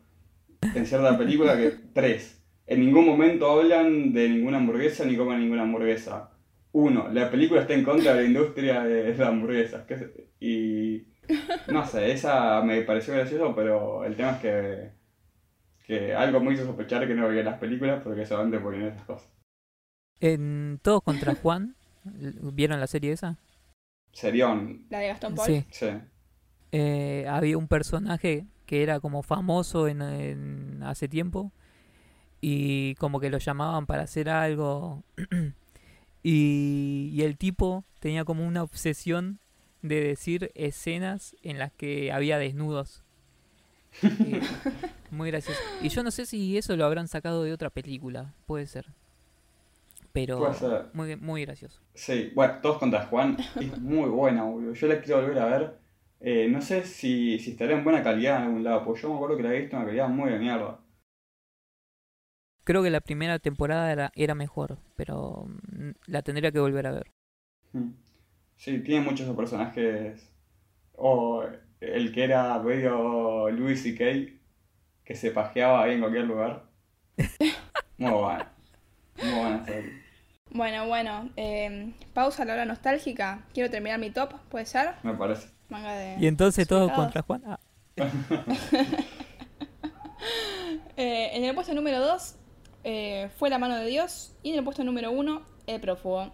Listo, terminado. A casa. Em, ¿Qué sigue ahora? este es el momento de los oyentes. Es buena, es buena. Podríamos leer tres cada uno, ¿no? ¿Les parece? Uh, no, muchos nombres en inglés. Yo paso, che. Bueno, dale, yo las leo. Dele, vos te copás con algunas. Sí, sí, sí. Vamos de abajo para arriba, ¿eh? Eh, Yo arranco con la de Matt León, Sí, que se copó y nos mandó Igual un mensaje para. por Instagram. Primero yo quiero decir algo. 1, 2, 3, Sí. 4, 5, 6, 6, 7, 8, 9. Bueno, Ah, bueno, está bien. contar, dale. No, los iba a bardear porque pensé que eran menos, pero está bien, son bastantes. Eh, Porcel escribió dos veces, así que no sé. Fíjense. Ok. Arranco yo con el top 5 de Matt León. Nos dijo, vi pocas películas, pero fueron suficientes para un top 5. La primera, mira, compartimos eh, Inside, el especial de Bob Burnham. La segunda, El Caballero Verde. La tercera, la trilogía de Fear Street, que yo comento que vi las primeras dos y me dio mucha paja seguirla, así que mm, interesante que aparezca ahí. La cuarta, I Care A Lot, que trabaja la mina esta de Gonger, Rosamund Pike, no sé cuánto. em, que leí cosas horrendas, pero bueno, si le gusta Matt León. Y la quinta, Drunk, que si no me equivoco esa es la de Matt Mikkelsen, pero creo que era del 2020 esa. Sí, esa pero- iba a ser mi principal crítica. es una película que no era de 2021. Eh, fuera de competencia absolutamente, Juan León. Sí, pero a veces pasa esas cosas dijo- de que se estrena en Estados Unidos en un, en un año y en otro y sale el torrent. Por ese, eh, ejemplo, esta... mm, Eh, El prófugo. El prófugo es del 2020. sí, no, pero... no digas eso.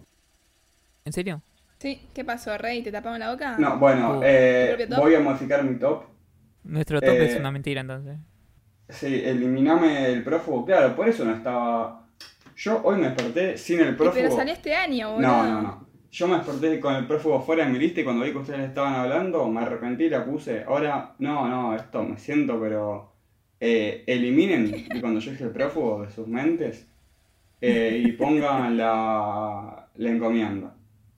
O si no, Summer of Soul, que... Mira, sí, voy a hablar de Summer of Soul 5 segundos, porque como no la hablé... Hijo de puta. Summer of Soul, documental sobre un festival sobre la cultura de Harlem del 69, de los negros de Harlem. Eh, buenísimo, buenísimo. Todo material de archivo que había estado oculto y opacado porque estuvo el festival de los hippies, este Gustruck, no sé cómo se pronuncia, que, que lo opacó completamente. Eh, pero acá los músicos eran todos unos picantes. Y, mientras van pasando los músicos, van contando la historia de cada músico y cómo se relaciona con la causa de la lucha de los negros y la identidad de los negros en Estados Unidos. Eh, y tiene un momento excelente que es que durante el festival este, el hombre llega a la luna y le empieza un notero blanco, empieza a preguntar a los negros qué piensan de la luna y todos dicen que les chupa un huevo porque eh, los blancos se van a, la luna y ellos se tienen que tomar el subte para irse al Bronx. Eh, que uno tiene una frase algo así que me pareció muy buena. Eh, y nada, muy buen documental que creo que tiene alta, alta chance de ganar eh, mejor documental en el Oscar. Porque tiene ahí mucha agenda, pero a la vez es muy bueno. Y tiene mucho footage que no lo he visto nadie, así que nada, peliculón. Eh, así que eso, nunca dije el prófugo, solo dije Summer of Soul. Si se acuerdan que dije el prófugo es efecto Mandela. Bueno, y siguiendo con Matt León, dijo mención especial a Werewolves Within y a Mortal Kombat, que me sacaron una sonrisita cuando más la necesitaba. Banco, Así que muchas gracias por coparte. Banco Matt. Mortal Kombat. Y también e- esa de los zombies en Las Vegas. Creo que es Ciudad de Zombies o algo así.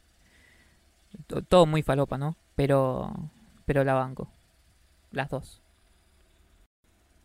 La ranking no la pude seguir a la de los zombies. Ah, y si, si les interesa Mortal Kombat, eh, ya hay un, dos películas que básicamente son lo que basaron esa, el juego. Y el Street Fighter también. Eh, una es eh, Asalto en la Pequeña China, la de Carpenter, con el tipo este de la cosa, ¿cómo se llama? Eh, bueno, no me sale. Y la otra Ah, pará, es- ¿cómo lo llamaba, boludo? La concha de la hora. Y la otra es eh, Blood, eh, Bloodsport o Bloodspot. No sé si es un juego de palabras con, eh, con diario o, y, y deporte, o simplemente es deporte sangriento, o reporte sangriento, no sé, no estoy seguro. La de, La de la de Van Van Damme. Damme. Que después La de Van Damme y Tong Po, el mejor villano se... Eh, que- Bache, era el actor. el Exactamente. Kurt. se me, se me, con- eh, se me contagia, se me mezcla con Russell Crowe. Eh, muy parecido. Carl Russell es el mejor Elvis de la historia, también hay que, que recordarlo. El mejor de Elvis es el de la peli argentina-chilena, creo que es. Que se llama El último No, la vi esa, pero Carl Russell está igual a Elvis, es pero impresionante en esa película. Bueno, ¿seguís vos con la de arriba? Dale, este es el top actualizado de Porcel porque su primer mensaje es no, no, no, no, no, no, no, esperen, cambio de último momento. Eh, así que supongo que antes había puesto otra cosa. Sí, Y mira, y me voy a inventar lo que había puesto antes. Puesto número Sí. 5, está, eh. Si lo querés buscar, está dos personas más arriba. no, pero me parece No más falta. divertido inventar que puedo haber puesto Porcel. Puesto número 5, Dale. Gaturro la película en 3D. Puesto número 4, eh, Stuart Little 3. Puesto número 3, Desearás el hombre de tu hermana, muy bien por ser. Muy, muy buena elección. Vamos, soñó la banda. Puesto número 2, El Padrino. Yo te diría por ser que, que no es de 2021, pero bueno, sí, sí, pensás eso, está bien. Eh, y puesto número 1, y dejó el link de un video de X video por ser. Eh, No, bueno. bueno, Bueno, bajamos la persiana, chao por ser cancelado de la sí, de, de hecho ahora no voy a leer el top que puso posta, porque me pareció muy desubicado su, su top 10. Qué desubicada. Bueno, 2006, vos entonces, con el... Deja tu top 5. Eh, dale, sigo yo. Invernadero y puntos suspensivos porque hasta ahí llego a ver el nombre de usuario. Espera, Puso el siguiente top. Sí. eh, es un podcast, va, el, el- la persona que escribe, ¿no? Eh, es, hace un podcast de terror, pero yo lo escuchaba hace un montón y después eh, como que cortó y después volvió a arrancar y cuando volvió a arrancar como que le perdí un poco el- la huella. Pero a veces lo escucho. Me olvidé de recomendarlo la otra vez. Está bueno. Todo mal, todo mal. el invernadero de terror, del terror. Uh, siempre tengo el mismo problema. No sé. Investíguenlo. Bueno, su top fue Mad God, no, Mad God, después Limbo, después Come On, Come On, después Drive My Car y por último Dune. No conozco ni Limbo, ni Come On, Come On, ni Drive My Car. Y la vi mencionada varias veces. Eh, conduce Drive My mi Car- coche. Sí. Esa hay que verla, ¿eh? Porque... Eh, dura como. Dura Siete seis horas y más o menos. Sí, sí, sí. sí.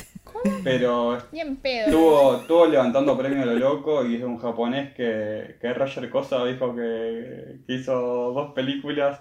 Eh, esto ya lo han hablado en Stalkers, así que no lo voy a pisar, pero hizo una nota, un título de nota muy, muy extraño Roger Cosa diciendo tipo, este director hizo dos películas, este otro hizo dos películas, entonces los dos hicieron cuatro y los dos tienen en común que hicieron dos cada uno el mismo año y voy a hablar de la segunda del segundo director que dije. Eh, Un, un trabalengua. pero completamente, no sé Sí, qué sí. le pasó. Yo supongo que estaba troleando, no sé. no- le hizo como aquí no puedo meter ahí un tres tristes tigres en un título y, Sí, sí. y va. Momentos quiso igual. bueno, ¿seguís vos con el siguiente? Eh, sí, que, a ver, voy a buscar lo que puso. Tomás Pepe. Claro, pero como que está la segunda parte, pero no está la primera, ¿puede ser? O tocó- Ah, no, Vos lees la ahí segunda encontré. parte, ya fue. No, Tomás Pepe puso La Medium, Benedetta, Titán, El Prófugo, The Lamb, The Last Duel, eh, La familia Mi- Mitch vs. las máquinas, eh, Tomás Pepe, la parte top 5, no sé si, si lo entendiste muy bien, eh, pero bueno. Pues decía, pues, dejo más Spencer The Lamb, que ya le había puesto antes, Aquelarre, Benedetta, que también le había puesto antes, y King Richard. Bueno, eh, mejor que Soriano que falta, así que Tomás Pepe te, te agradecemos, pero. eh, ¿Te copó? pero. mm, Eso, no, era un, era un top 5 y me pusiste top 770. Pero está bien, te queremos igual, te queremos igual. Bueno, acá viene uno que se llama Cabeza de Radio. Que estoy de acuerdo con el 90. ¿Cuánto, cuánto sería la suma? 80. Con el 80%. Sí, sí, con el 80% de su top. Y estoy en completo y total desacuerdo y enojada con el restante 20. Pero bueno, dijo: El prófugo fue la mano de Dios, de Car Counter, Espíritu Sagrado y los visionadores. Dejemos en misterio No con cuál estás en desacuerdo. Sí. Dale. A dale, Nilo, a mí, eh, el prófugo me pareció una buena película, no entiendo tu postura de, de bardearla. Estoy muy enojada, boludo, porque es del 2020 esa película. O sea, dale, gorda, rescatate. Pero bueno. Mira, a mí me toca leer el de Pereza, que, que, le- que también me ha hablado él antes. Eh, primero, mención especial a Old Henry, linda película. eh, que spoiler alert, al final es Billy the Kid. No, Eh, No. loco. eh, y de Uskildishi. Uskildishi. Bueno, Pereza E- Esa se la inventó él, ¿eh? Esa no existe. Yo, como antes lo bardeé, también tengo que, que saltar a su favor. Eh, es una persona que, eh, en base a ver tantas películas, eh, vio básicamente peliculones que no vio nunca nadie en la humanidad, menos el director y él. Y a veces me pasa encontrar una película completamente injunable y verla y que me encanta y que me vuelve, me vuele la cabeza y entrar a leer, sí que Pereza la haya visto hace 70 años. Eh, así que voy a confiar que este, esta película son esos casos. Eh, y nada, voy a tener fe ciega. Sí, también De- le pasa, viste, como el señor Man- Doctor Manhattan. Sí, Doctor Manhattan. Eh, como que conoce tantas películas que ya como pierde dimensión. Como que a veces dice cualquiera. Sí. Pero bueno. Viste, son esas cosas. Tiene demasiadas películas en la cabeza como para decir cosas coherentes de todas. Eso es el, Claro. el tema. A mí me genera mucha. un algo, no sé bien qué es pereza. Pero me, me hace mal ver que vio tipo la cantidad de pelis que yo vi en mi vida es- este año. Sí, odio, odio. No, pereza, no lo puedo conseguir. pereza genera No, odio. es que ni, siquiera lo envidio, ¿eh? No, no, no, yo no lo, Ah, no, yo, envidio, yo lo odio. tipo. Ah, Yo creo, No. yo creo que sé por qué es. ¿eh? Solo quería decir que lo odiaba. Yo creo que sé por qué es. ¿Por qué? A ver. Porque el ver, tipo ver, es, es hincha de, de Olimpo, de Bahía Blanca. Y todo el tiempo que vos perdés gritando, vamos River, vamos River, vamos Bover, él, él ve películas, ¿entendés? Yo creo que es por eso. sí, no. Puede ser. No, igual fuera de joda, eh, me gustaría hablar con él algún día para ver cómo le da la cabeza para ver tres o cuatro pelis por día. Yo sinceramente no, no puedo. Tipo, no, o sea, siento que hay que darle peso a si ves una peli piola. Tipo, ¿cómo pasas página tan rápido con otra? No sé, me cuesta entender su proceso mental. Es solamente incomprensión. Bueno, no y su, su proceso mental le va a quedar con al descubierto en este top. Por el número 5, Pig. Eh, número 4, Nobody, que... Nobody, ¿cuál es? Yo ¿Cuál es esa? La de, ¿viste Better Call Sí. Saul? La del abogado Es lo, de es lo que Bad. pensaba. Eh, Y no está tan buena, mal- tipo, es pasable, es como un John Wick, pero hasta ahí nomás. Sí. eso... A pereza esas películas a veces le gustan y yo lo voy a respetar porque, bueno, eh, es su tipo de película medio falopa, me parece, por el año que se la perdona. Número 3, Helm, que no tengo ni idea qué es. No, ni idea. Eh, ¿Qué es eso? Vamos a creer que es otra joya que no vio nadie. Por ahora lo estoy bancando a muerta pesa. Número 2, The Wires y dos ojos grandes pone. Que por lo que me han dicho, estos ojos en realidad son una, una metáfora, porque la película eh, básicamente la gente le gusta porque tiene tetas, por lo que me han dicho. Y acá pereza te... Opa.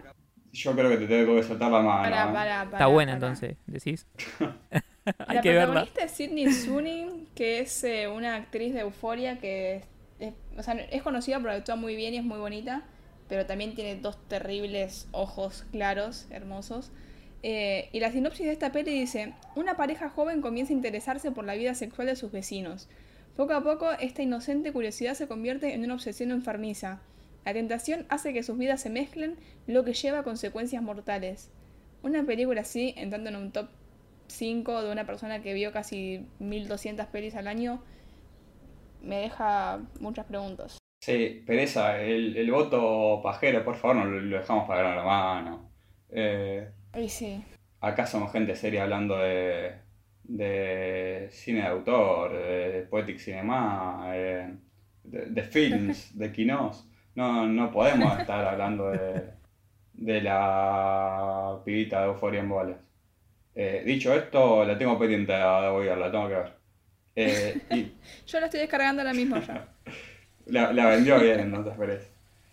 Eh, y puesto número... So- solo con dos ojos, tipo, es increíble. Qué, qué locura, ¿no? Los símbolos. Eh, y puesto número uno puso Es data la mano de Dios, eh, fue la mano de Dios, eh, The Hand of God, o. eh, no sé cómo se dice en francés. La peli de Le, Maradona. le, Le. No sé cómo se dice Dios en francés, pero bueno, esa película de Sorrentino de la que vamos a ver después.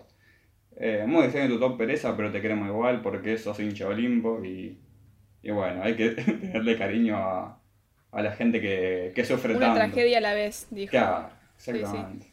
Eso que decían que Dios no castiga dos veces, ¿eh? Mira. Pero bueno. Eh, ahora vamos con el top de mi amigo personal Tomás Balinia. Dijo, vi poco y seguramente varias que irían en esta lista todavía no las vi. Pero pónganle que de manera provisoria y mega apresurada queda así el top.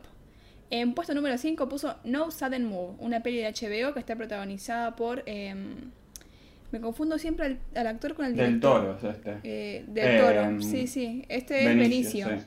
No, Benicio, Benicio. Que está dirigida por, por Ok. Soderbergh, esta película. ¿Qué otra cosa hizo? Eh, Sex, Lies and a Videotape tape, y Ah, una que ganó el sí. Oscar en algún momento, no me acuerdo cuál era. Eh, Y, la, la también en La Gran Estafa, no sé. Un tipo muy extraño, Soderbergh. Que no me termina de Esa de Sex. Esa de Sex Lies en videotape. Me acuerdo que fue. Ubican cuando hacían zapping de pibitos y encontraban algo medio raro en The Film Zone. Tipo. No sé, un viernes 2 a.m. Sí.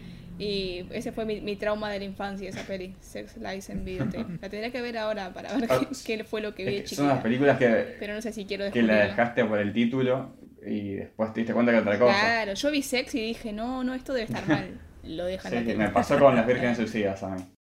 A mí me pasó con la, Las montañas tienen ojos. En la, la Uh. remake. En plena violación. haciendo zapping. No. No, vaya, Y con- ahí, un momento Con familiar. la otra, la de los Redneck, que van en un, un grupito de, de gente de la ciudad, va en balsa. Uh, no me acuerdo cómo se llama. Ah, Eh, uf, sí, que después Walter Hill se la choreó en un peliculón. Eh, qué mal que estamos con los nombres hoy, boludo. Sí. La del duelo, Pero tírenme un lance. la del no duelo de Banjo. Sí. No la vi entonces. Eh, no, para esto no puede quedar así. Eh, yo ya te digo, la de Walter, Walter Hill es Southern Comfort, una cosa así, que es un peliculón. Ah, la concha mi vieja, boludo.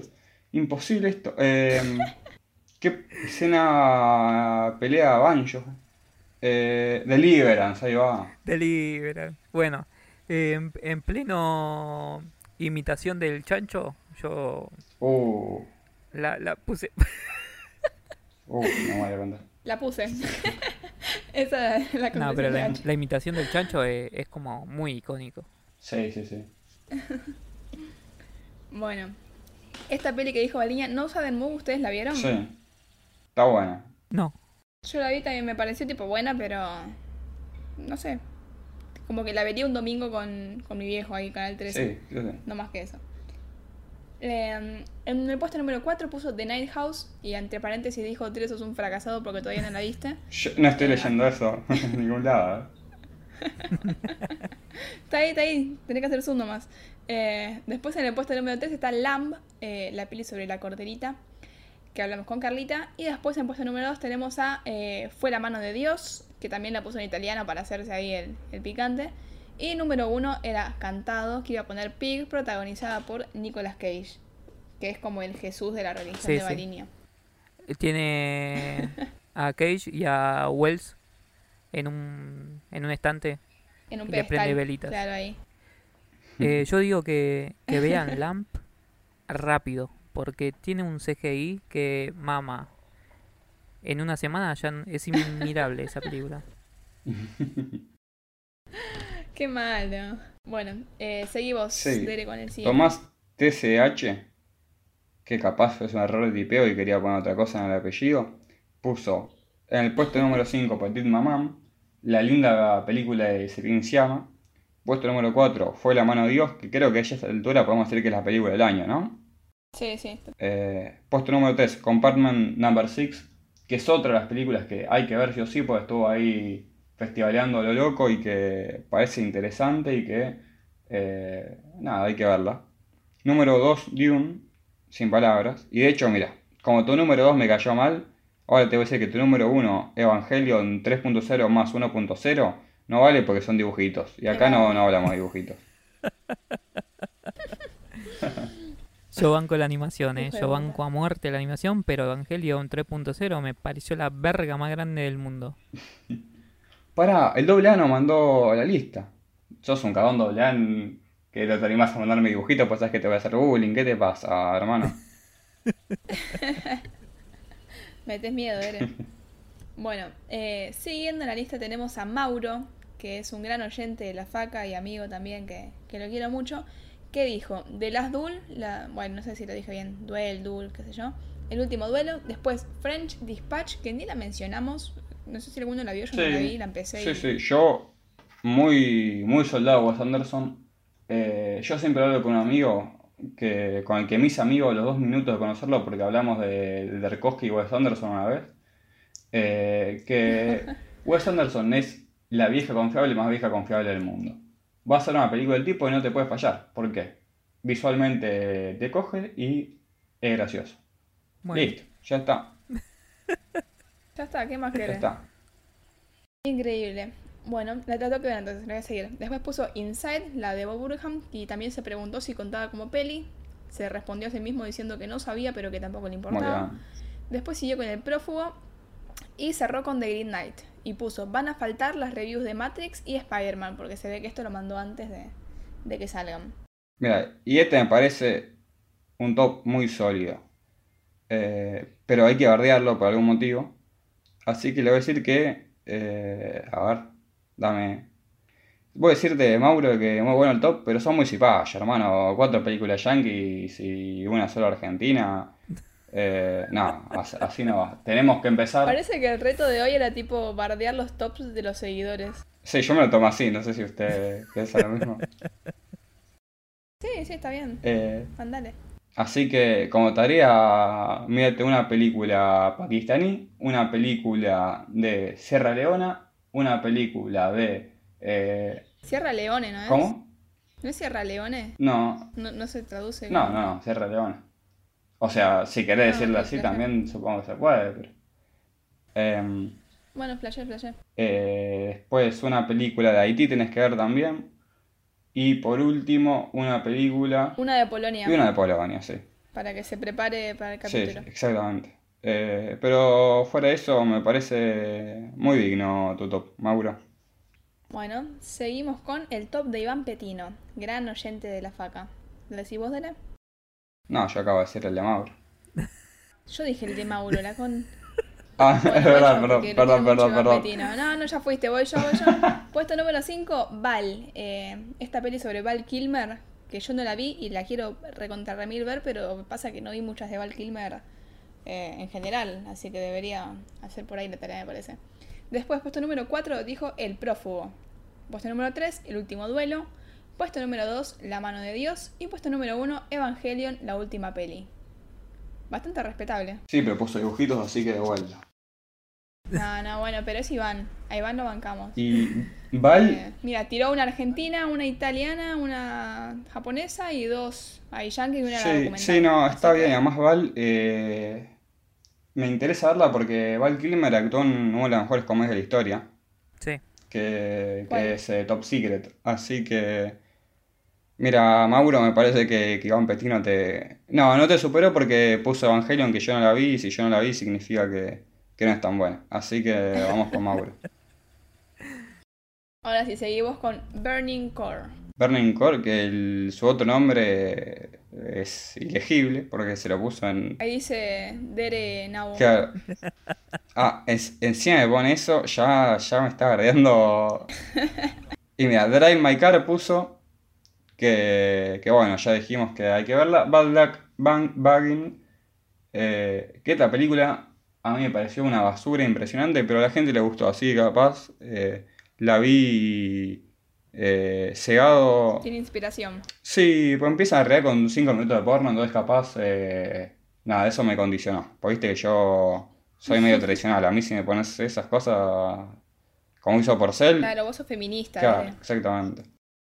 Eh, después de Hand of God, puso The Velvet Underground, el documental, que lo vi hace un par de días, y que es un- está muy bueno. Está muy bueno, eh, primero pues sí, la historia de la mejor banda de la historia, que es The Velvet Underground. eh, y segundo, porque tiene un par de cosas así medio vanguardistas, como eran justamente ellos, de, no sé, poner los nombres de los, de los que están hablando recortados, que no se les lee el apellido, o a no se lee ni el nombre, que me pareció bastante, bastante hardcore, yo lo banqué.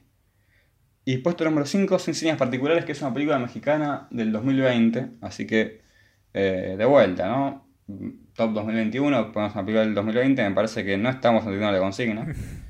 Eh, Bueno, bueno. pero que tengo ganas de verlo. Calma. Tengo ganas de verlo hace mucho, ¿eh? Eh, me han dicho que esta era una. ahora estoy yendo cine mexicano yo, no sé por qué motivo.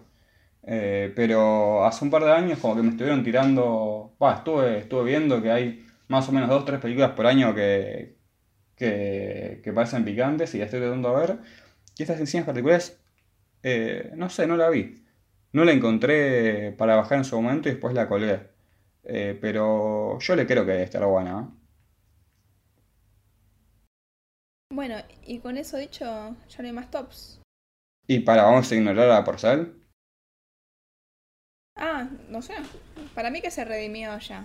Aprendió la lección. Sí. Tuvo miedo en estos segundos de podcast Sí, sí, sí. con su ausencia. Eh, yo creo que, que la estuvo pasando mal por mucho tiempo, que es lo que, lo que yo estaba buscando. Eh, así que ahora voy a, a darle el gusto a Porcel. Puesto número 5, The Worst, Worst Person in the World, que es esta película de Joaquín Trier, el, el hermano, el primo inhábil de, de Lars von Trier. Eh, ¿En serio? ¿O se apellidan igual nomás? eh, no sé, sinceramente. Alguien, alguienes me han dicho que son primos, pero yo no estoy seguro. Eh, por además, creo que, fue un poco Trier. Son nórdicos los dos, aunque son de países distintos y son medio turbinos los dos. Así que vamos a decir que son primos, pero capaz no. Eh, inhábil tampoco es cierto, porque no vi ninguna película suya como para bardearlo. Tengo hace mucho pendiente su filmografía, además, pues son poquitas. Eh, puesto número 4, What Do We See When We Look at the Sky. Que esta es la película que me convenció de cierto Ubutop, por ser, porque si no la tenías esta, yo no, te un carajo, sinceramente. Eh, número 3, Wheel of Fortune and Fantasy, que es una de las dos películas del director de Drive My Car que, que había nombrado a Roger Cosa en esa nota inentendible, ¿no es cierto? La de dos películas, cuatro películas, etc, etc, etc. Puesto número 2, Bad Luck Banging on or Looney Porn. Eh, que bueno, vieron que por ser como estudia psicología es medio pajero, entonces le gustan estas películas. No, bueno, bueno, bueno. Se cebó Dere con, con la falta de, de control. Ya está. Y puesto número 1, Drive My Car. Eh, Yo voy a decir una cosa, ¿eh? Yo voy a decir una cosa. Y Sí. acá invito a pelear a quien sea. Drive My Car no es el nombre de la película. Y tampoco es una traducción, es una traducción en inglés. Eh, hay que llamarla como se llama. Y nada más. Ah, o aprendan japonés o digan eh, conduce mi carro. Algo intermedio, yo no quiero cosas intermedias. sí, pues además se hicieron todos los guapos. Eh, se trata la mano de Dios, pero ¿qué pasa? En japonés se cagan todos, ¿eh? Con italiano somos Claro. todos vivos, con reces latinas. Hablen en japonés ustedes si son, si son guapos. ¿Viste? Y Exactamente. por eso, y por eso dejamos vacante el premio al mejor oyente, por culpa de Porcel. Dios. Bueno, y dicho los tops de, de nuestros queridísimos oyentes, podríamos hacer un top 10 de la faca, ¿les parece? Bueno, Esto para nada estuvo pautado ni, ni está escrito en un drive. Sí, no, tanta impronunciación, ojo, mira. Bueno, en el puesto número 10 tenemos a The Book of Fish, que yo no la vi y los otros dos malandros dicen que está muy buena, así que solo me queda confiar en ellos. No la quieren vender nada, ya la vendieron en su sí, momento. la hablamos, la hablamos. Perfecto. En el puesto número 9 está Lamb, la de la bella corderita con un CGI bastante dudoso, eh, según Bache, que, que bancamos una bocha. Y más que nada Carlita la super, la super faneó. En el puesto número 8 tenemos a El último duelo, esta peli dirigida por Ridley Scott, no sé si lo dije bien, pero bueno, ese, eh, que está protagonizada por Matt Damon, Adam Driver, Jodie Comer, Harriet Walter, Ben Affleck, etc. Eh, de esta sí deberíamos hablar un Sí. poquito. Mucho, de hecho. ¿Querés contar algo vos, Dale? Dale. Esta película eh, me hizo reconsiderar muchas cosas sobre este tipo de Riley Scott. Porque siempre me pareció un tipo muy pelotudo a mí. Eh, que Pero- tenía. Es el tipo de Sí. Alien. Sí, no, no, es que eso iba a decir, que tiene buenas películas, pero que eh, nunca me había mostrado ningún tipo de inteligencia. Igual me voy a hacer cargo que me faltan ver un par de, de las más conocidas del tipo, pero igual. Eh, siempre, y sobre todo cuando él. House of Gucci es de él. ¿Cómo? House of Gucci es Sí. de él. La dirigió Sí, él. ¿Sacó dos pelis este Sí. año? Que fueron ambos Y películas. con Adam Driver ambas. No, para mí ahí, ahí nació el amor. Eh, bueno, Riley Scott siempre nos hace Blade Runner, que es un peliculón, y después el tipo sale a decir que, que era todo un sueño, no sé, como que siempre, siempre la caga. Es un tipo medio pelotudo.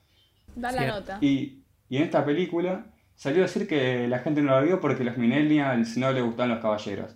Y yo dije, uh, ya empezó el pelotudo de vuelta a, batir cualquiera. Pero después vi la película Y resulta que, que es inteligente la película. Así que estoy choqueado. Pero bueno, resulta que la, la historia va de... eh, son dos caballeros, dos eh, señores feudales, que tienen una relación así medio de amistad, pero con medición de poronga y etcétera. Eh, que uno de ellos, que es Matt Damon, se casa con una señorita eh, que es la hija de, de otro señor feudal que está hasta las manos de deudas. Y, y resulta que esta tipa acusa de ser violada por Adam Driver, el amigo de Matt Damon. Eh, No, y vemos, cancelado. Cancelado. sí, cancelado Adam Driver, ¿cómo, cómo vas a hacer esa cosa? Tremendo. Eh, pero resulta que vamos a ver la película eh, en efecto rayomonesco, contada desde las tres posturas, ¿no? La, la historia de, de estas, estas amistades y relaciones y violación. Primero desde el punto de vista de Matt Damon, después el de Adam Driver y por último por el de la tipa que... ¿Cómo se llama la actriz? Jodie Comer. Eso, comer. eh, desde su punto de vista vemos la tercera historia. Eh, entonces, ¿qué tiene de inteligente esta película que lo que dije antes? Eh, que sabe agarrar un conflicto contemporáneo, como es el tema de la acusación de violación, y, cómo impacta eso en las personas y en la sociedad en general, eh, meterlo en un género que, es muy poco contemporáneo, pues un género que, está medio muerto, ¿no? El caballeresco. Eh, Sí. Y sabe agarrar tópicos del caballeresco, esta cuestión de- del orgullo, del honor, eh, de ciertos valores, eh, y mezclarlos y, mostrar su universalidad, digamos, con esta cuestión tan contemporánea. Eh, después tiene una forma también muy piola, eso, rayomonesca, si se quiere, de tomar una postura muy neutral en cierto sentido. porque a diferencia de, por ejemplo, Don't Look Up, esta película tiene esto de que no te baja línea directamente. Eh, el análisis que puede hacer esta película lo haces con las herramientas que ya tenés. Eh, porque nosotros como vivimos en el siglo XXI, en un lugar más o menos, eh, nada, de hecho bastante, ¿no? Movilizado por, por las cuestiones feministas, tenemos en cuenta que el famoso no es no, y que Adam Driver, el personaje de Adam Driver, no el actor, no identifique el no como un no, sino el no como un jugueteo, por ejemplo, es algo que inclusive nosotros hace 10 años podríamos haberlo interpretado como eh, empatizando con Adam Driver, ¿no es cierto? O sea, nuestra postura eh, no mm, de, castigar a Adam Driver por, por violín. En esta película lo tomamos todos por nuestra postura que tenemos en, en la vida real. Eh, no porque la película nos esté diciendo Adam Driver es malo, Matt Damon es, bueno y la tipa sean buenos. Y la tipa es buena. Eh, Sí, sí. Yo creo que está increíble el juego que hace entre las perspectivas. em, porque le permite a uno. O sea, ubica en ese capítulo de Los Simpsons en el que la historia está contada desde cada personaje. Tipo, eh, que es buenísimo Sí, sí. porque te vas fijando básicamente en los detallitos. Bueno, acá pasa lo mismo, solo que mucho más dramático y, y profundo. Eh, que cómo arranca la, la historia con Matt Damon y cómo se presenta, o sea, cómo se ve él mismo en su rol de esposo, en su rol de caballero, cómo se ve en su rol con los demás, cómo cree que quedó frente a los otros después de decir tal cosa. Exacto, sí. Después vemos la misma historia. eh, no, exacto, exacto. Eh, después vemos la misma historia desde Adam Driver eh, y me parece, o sea, hubo una, estaba viendo discusiones en Twitter sobre si era necesaria mostrar la escena de violación eh, y por qué sí, por qué no, estaban ahí los argumentos. Eh, y a mí me parece que, es increíble cómo se retrata justamente esta violación, porque desde el lado de Adam Driver, esto ya es full spoilers, ¿no? obviamente, pero lo vemos como que le está haciendo un favor al avasallar la, o sea, al, al avasallar su voluntad, porque si esa mujer hubiese dicho, sí, vení, cogeme, dale, no me importa ser infiel a mi marido, eh, sería como un deshonor a ella. Tipo, tu integridad como esposa, ¿dónde está? Tipo, tal vez hasta el propio Adam Driver le hubiera dado asco tener relaciones. No, no creo igual, porque se cogía todo lo que se mueva. pero, pero probablemente hubiera sido como, ay, no, esta mina es una cualquiera. Sin embargo, él al, al- al decir, está bien que me digas que no, yo entiendo que me tenés que decir que no, ahora te voy a coger igual y te va a gustar porque yo sé que es lo que querés. eh, se- o sea, no, no digo que se entienda su campana, pero permite, o sea, justamente esta frase, vieron que cuando escachan a alguien sale siempre el, nabo de turno a decir, es de escuchar las dos campanas. Bueno, esta peli es, acá tenés las tres campanas, más la sociedad, más las presiones, más lo que sea, y por último tenés el, relato de ella. Y está, está increíble ver cómo los detalles eh, cambian, cómo esa misma escena de violación que ya viste antes eh, tiene otras frases, eh, otra resistencia, otro uso con los objetos del cuarto, cómo se caen los zapatos y vos decís, pero ¿qué, qué, tiene de diferente que, que, ella deje los zapatos y suba la escalera o a que se les caigan cuando está corriendo escapándose del tipo? Y en el contexto de la peli eh, cambia completamente, o sea, ver ahí, no sé si me, me tiras vos si, si te pareció lo mismo, pero no, es lo mismo que te saque los zapatos y corra la escalera en un jugueteo a que esté escapándose y se le salgan las chinelas. Tipo, cambia la, desesperación, la ansiedad, la, angustia de la mina. Sí, sí, eh, y bueno, después de, las, de los puntos de vista, vamos justamente al duelo, porque ahí el tema era, bueno, si te vieron a tu mujer y vos haces la acusación, eh, vos como hombre tenías el, deber moral social de, de defenderla y fallaste, así que vos ahora tenés que luchar por su por su imagen. Y ojo, porque si vos perdés en este duelo que te vas a batir con el violador, significa que ganó el violador y que él decía la verdad, y ahora tu mujer, además de que vos moriste, va a tener que ser quemada. Claro, pues ella también sería mentirosa ahí, según los ojos de Dios. Claro, eh, entonces como la verdad, si bien nosotros estamos viendo los puntos de vista y podemos hacer nuestra propia construcción de la verdad, eh, a fin de cuentas, eh, toda, esta, toda la verdad se resume al poder entre los hombres.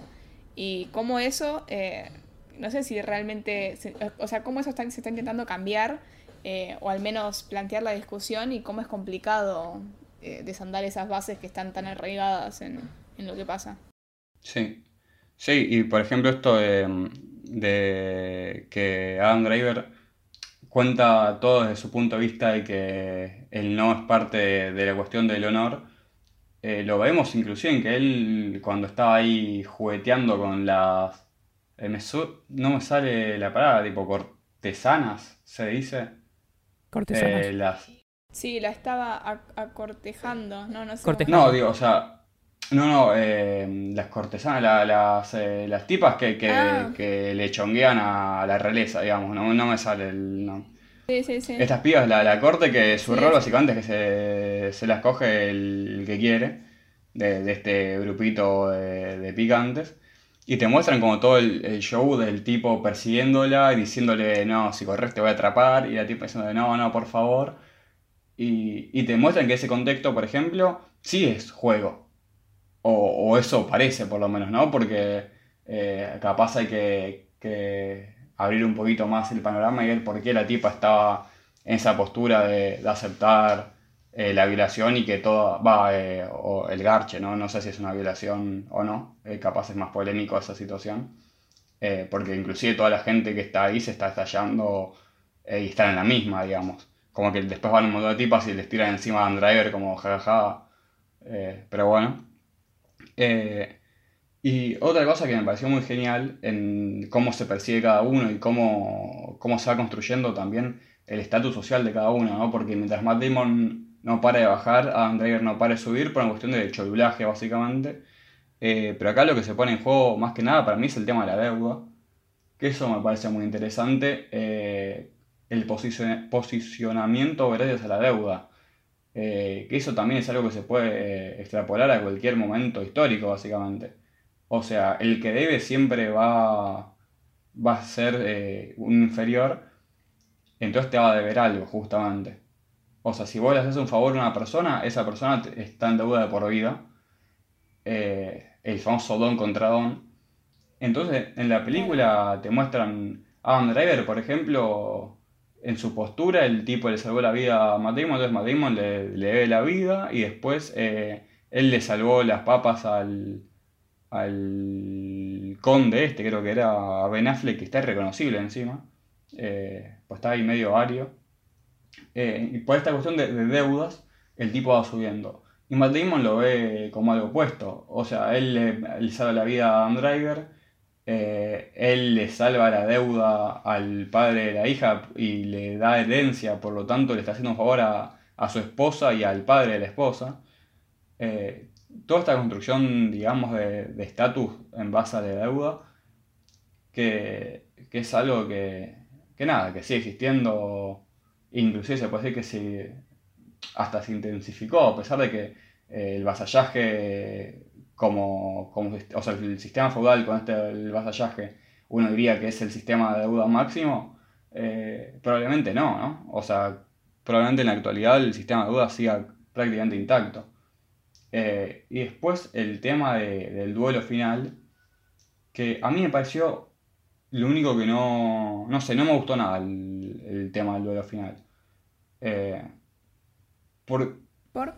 Primero porque no entendí algo, que es, estamos de acuerdo que, o sea, está bueno en el duelo que el hecho de que gane Matt Damon para que veamos que Adam Driver está genuinamente convencido de que él no la violó.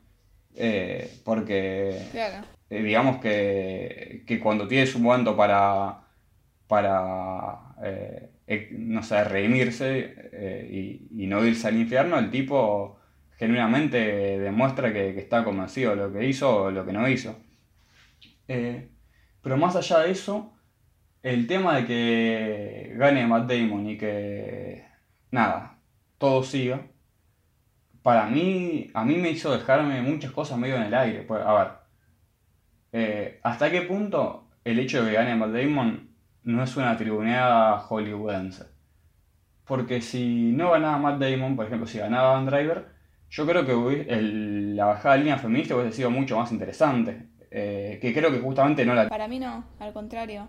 Para mí hubiera sido mucho más fácil que no gane Matt Damon, ir por el lado más, eh, no sé, triste, golpe bajero de mírenla como arde en la hoguera y era todo verdad lo que ella decía. Es que, no, es que yo creo que si tomás la postura de que gana Adam Driver la, la pelea, básicamente es la postura esta, esta frase famosa de que el macho siempre gana, que, que a ver, pero es re fácil decir eso. Tipo, es el lugar más cómodo de victimizarse, de mira, le salió todo mal. En cambio, con la mina viviendo y toda la tribuna aplaudiéndola, era una escena completamente absurda y que te pero justamente, que, ella siga viva fue un hecho de suerte. es que para mí es el tema, nadie le está aplaudiendo a ella.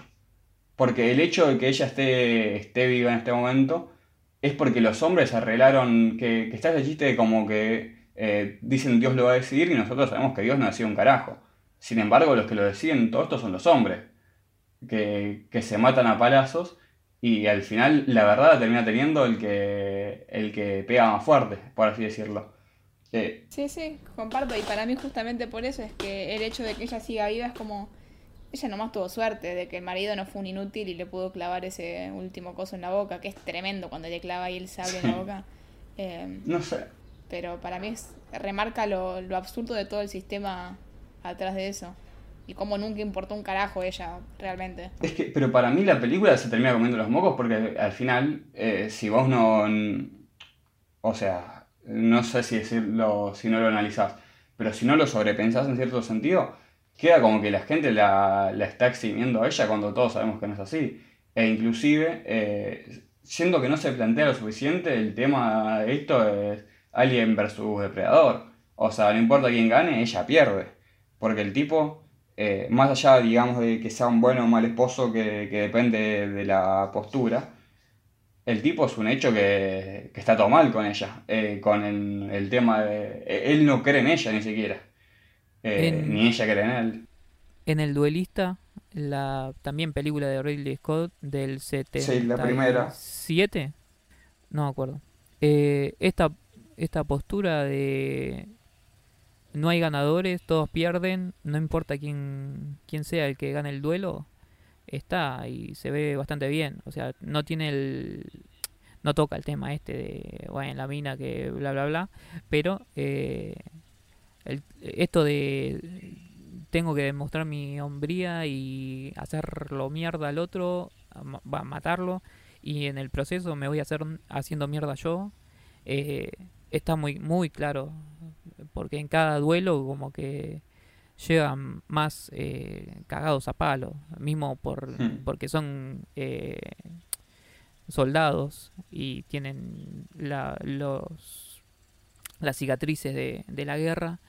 Además, ellos eh, batallan como, no sé, como siete veces a muerte y primero gana uno, después el otro, después el otro, después el otro, y así, y así, y así, hasta que llega la, la batalla final, digamos. Eh, Hmm. y, y bueno, y, y que en realidad no... eh, el la ofensa, digamos, que, que le hacen a... a ¿Cómo se llama? A Henry... eh, a Henry... No. Harvey Keitel. eh, Sí. es nada, es algo inventado. Porque el tipo se quería cagar a piñas con, con todo el mundo. Eh, y nada, y encima está fono- fo- fo- fogoneado por, eh, por la mirada de, de los demás. De cómo vas a dejar que te digan esto. Y Claro, sí. que otro día tendremos que hablar de esta película, pero no es hoy. Volviendo al otro, para mí el final que tuvo es eh, lo- el mejor. Porque si la mina. O sea, a ver cómo decirlo. El final que tuvo es tipo la representación de que. Eso que dijeron de que no hay ganadores, tipo, al menos esta mina tipo no tenía ni una chance de, de que tenga una solución lo que le pasó. Y que lo que le quedaba de vida ya era voy a una mierda. Tipo, muera quemada o eh, siga viva, está bien. Te aplaudió una tribuna de mierda que hace 20 minutos estuviera condenado a muerte y sabes que la vida con tu marido va a ser una mierda porque va a pensar, o sea, el, marido como que da a entender que medio que también tenía dudas eh, o que la trataba de, de trola porque, no sé, dijo que era lindo una vez. Sí, sí. Entonces no, no, no hay una alternativa, no hay una alternativa buena y me parece perfecto que, que termine con la muerte de él como, mira, aunque va a seguir viva, la vida no es tipo una... Una buena, un buen. Es que yo no sé si muestra eso, sinceramente. Yo siento que el final es alegre. Creo que transmite alegría. No, ni en pedo. Ni en pedo. Y, y si, perdón, acá tipo me, me pongo más personal. Pero si para vos que el final sea eh, que siga vivo Adam Driver y que ella muera para probar un punto, ahí sí es tratar de tonto a los espectadores. Tipo, si la dejo viva no van a entender que la, la vida que le quedaba era una mierda, a pesar de que te mostré todas las todas las pistas de que el marido la trataba como el orto, de que la suegra también era una forra, de que la, socie- la sociedad es una mierda y que le va a ir mal igual. Pero porque Entonces, hagamos la que muera para que entiendas pero que cam- cambiaría, pero cambiaría el punto. O sea, si gana Driver no va a subir a una sola mierda porque va a morir. Pero el tema, o lo que va a quedar expuesto básicamente es la inutilidad de cualquier eh, sistema jurídico, pseudo jurídico en poder representar a una mujer, que es lo que ya habían mostrado, pero a medias. Porque el, el hecho de que termine ganando, para mí lo deja medio en el aire.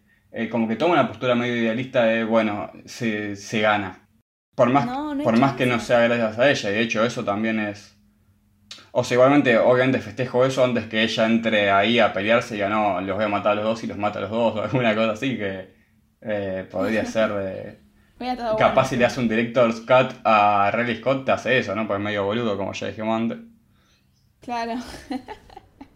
Para mí la tiene que dejar así como está, que está tipo impecable con ese final. Que no agregue más nada. Bueno, está bien. No, es que sinceramente siento que si le agrega la, la muerte de Adam Driver se, se pierde el punto de ver más allá, tipo, porque lo que dan a entender es que hubo un montón de duelos como ese y iban a seguir habiendo al menos durante ese, ese periodo político en el que la, la- el camino de la mina era básicamente o morir o seguir como medio muerta en vida. No sé, tal vez te, te doy la derecha de que dan a entender algo mínimamente bueno cuando te cuentan que también murió el marido en una cruzada. Sí, no, Eh, por eso... Y que es tipo, ah, bueno, capaz ahí, mirá, te- tuvo un segundito de paz. Pero inclusive te tiran medio un vivieron felices por siempre al final. O sea, ella vivió muchos años, muy prósperos y no sé qué. Por eso, para mí el final es feliz e inclusive, mira, me animo a decir que el final redima a Dios. Pero bueno, eso lo dejamos para, para el capítulo sobre Dios. Bueno, yo interpreté otra cosa. No, no, no estoy de acuerdo. Eh, lo que sí, Terminamos a las piñas, ¿no? en un duelo. Eh, lo Sí. que sí voy a decir es que, no sé, un payaso de, de algún lado había dicho que la película era una patética propaganda de la cultura de la cancelación y Roger Cosa le había dado un like, una cosa así. Eh, Roger, a ver si, a ver si le aflojamos la sidra, el champán y nos ponemos a, a ver un poco más serio las cosas, pues sos un, un tipo muy, muy capaz, o no, no me parece que estés escribiendo notas diciendo las 2 más 2 es la 4, la 4 la 2 y después poniéndome un like a esta cosa que... A ver, si decís que esta película es una propaganda de cultura de cancelación, me parece que estuviste volviendo en Twitter durante toda la película, hermano. Es que creo que no Eh. entendiste, porque Ridley Scott hizo 54 películas. A 2 por 2 por 4 es...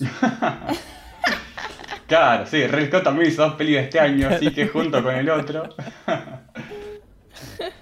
Bueno, y esto fue el último duelo de Riley Scott. No sé si lo dije bien de vuelta, pero seguimos con el puesto número 7, que es The Power of the Dog de Shane Campion, que le hablamos en el episodio en el que vino Tato, Tato Novores. Y en el puesto número 6 tenemos a The Night House, que le hablamos cuando vino Carlita. Ya charlamos todas las pelis. Ahora tendría que seguir el puesto número 5, 4, 3, 2, 1 y así hasta, hasta terminar. Pero pasa que nos quedamos sin tiempo. Y este, este top privilegiado, no, no privilegiado, este top, eh, ¿cuál es la palabra que quiero decir? Dele, vos sabés, siempre que me trago. Este top tan ansiado sería. Esperado, sí, No qué sé. sé yo. Esperado, ahí está. Privilegiado no era, cualquiera, metí un adjetivo random. Sororo, tenés que Eh, decir. este top tan Empático. ansiado, tan empático. el último feminista, el feminista menos pensado de nosotros. Em, pero bueno, este top se va a revelar la semana que viene. Así que nada, este capítulo va a salir después de Año Nuevo. Pero bueno, les deseo un buen arranque de año. La faca le- les desea lo mejor. Y nos escuchamos la semana que viene, compañeros. Chao.